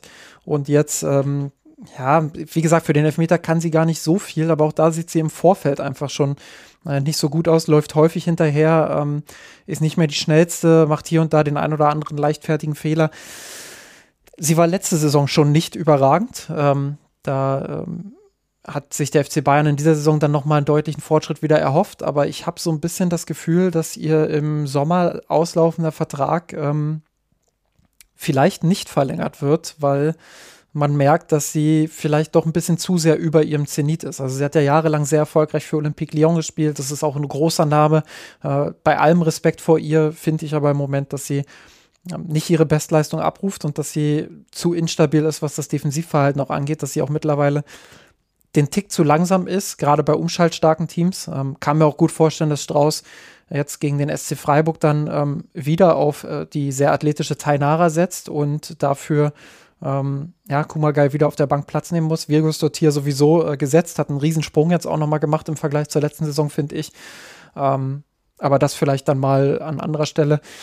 Ja, ich finde, dass äh, Kumagai noch ordentlich Schritte nach vorne machen muss, um sich äh, den Vertrag dann auch für die nächste Saison zu verdienen scheint dann tatsächlich ein äh, weiter Weg für sie zu sein, so wie du es beschreibst. Und genau, ne, das Verrückte ist ja, ich bin weit weg, aber klar, diese Szenen, auch wenn es, du hast gesagt, sehr unglücklich war mit dem Elfmeter, äh, Gerade wenn du dann einen Lauf hast, der nicht so gut ist, dann tun solche Szenen natürlich auch überhaupt nicht gut für dein Selbstvertrauen und für, um ja. da dann vielleicht wieder rauszukommen. Äh, hoffen wir, dass sie es trotzdem schafft.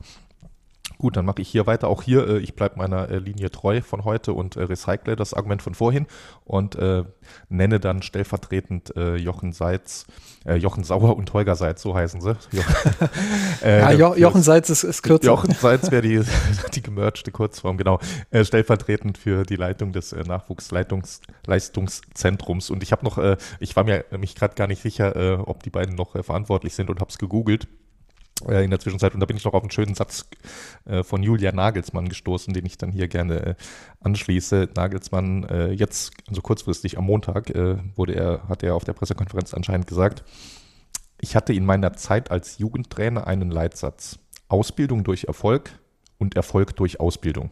Da steckt zweimal Erfolg drin sagt der 35-Jährige, sichtlich angefressen darüber, dass äh, das Team relativ deutlich aus der Youth League ausgeschieden ist und dann frei nach Matthias Sammer, äh, man müsse als Jugendspieler auch ein Siegergehen entwickeln. Und äh, genau das ist ja im Prinzip, ne, was ich vorhin meinte. Wir wissen eigentlich, äh, Erfolge und äh, ganze Jugendinvestition ist Mittel zum Zweck, nämlich äh, dass Spieler die Ausbildung schaffen. Aber Erfolg kann eben ein wichtiges Mittel sein auf dem Weg dahin. Und äh, insofern, genau, bleibt es bei meinem Verlierer der Woche Nachwuchsleistungszentrum. Dann machen wir hier den Deckel drauf, wie Chris immer so schön sagt. Ähm, und ich glaube, wenn ich jetzt die, die Aufnahmezeit sehe, sehe ähm, inklusive Vor Vorgespräch sind wir jetzt schon fast bei, bei zwei Stunden. Äh, insofern, ähm, ja, werdet ihr am Ende wahrscheinlich so eine Stunde 45 zu hören haben. Wenn ihr das alles geschafft habt, dann äh, großes Dankeschön dafür und selbst wenn ihr euch äh, eure Leckerbissen per ähm, Kapitelmarken rausgesucht habt, auch dann danke fürs Hören. Wenn ihr uns unterstützen wollt, ihr wisst, wo es geht, auf mirsanrot, äh, auf patreon.com slash mirsanrot, aber auch auf mirsanrot.de könnt ihr die verschiedenen Banner anklicken. Ihr könnt uns auf den sozialen Netzwerken folgen, auf Facebook, auf Twitter, ähm, auf Instagram, überall sind wir unter mirsanrot zu finden. Und ansonsten natürlich gerne regelmäßig unsere Artikel lesen auf unserer Website mirsanrot.de. Dort haben wir von Georg zuletzt unsere Spielanalyse zum 2 zu 0 Sieg gegen Inter. Wir haben von Daniel eine Analyse zum 6 zu 2 gegen den FSV Mainz 05. Wir haben regelmäßige wirtschaftliche Steckbriefe von unserem Autoren Alexander, der ja die Gegner des FC Bayern in der Bundesliga mal genauer unter die Lupe nimmt und sich die einzelnen wirtschaftlichen Kennzahlen anschaut.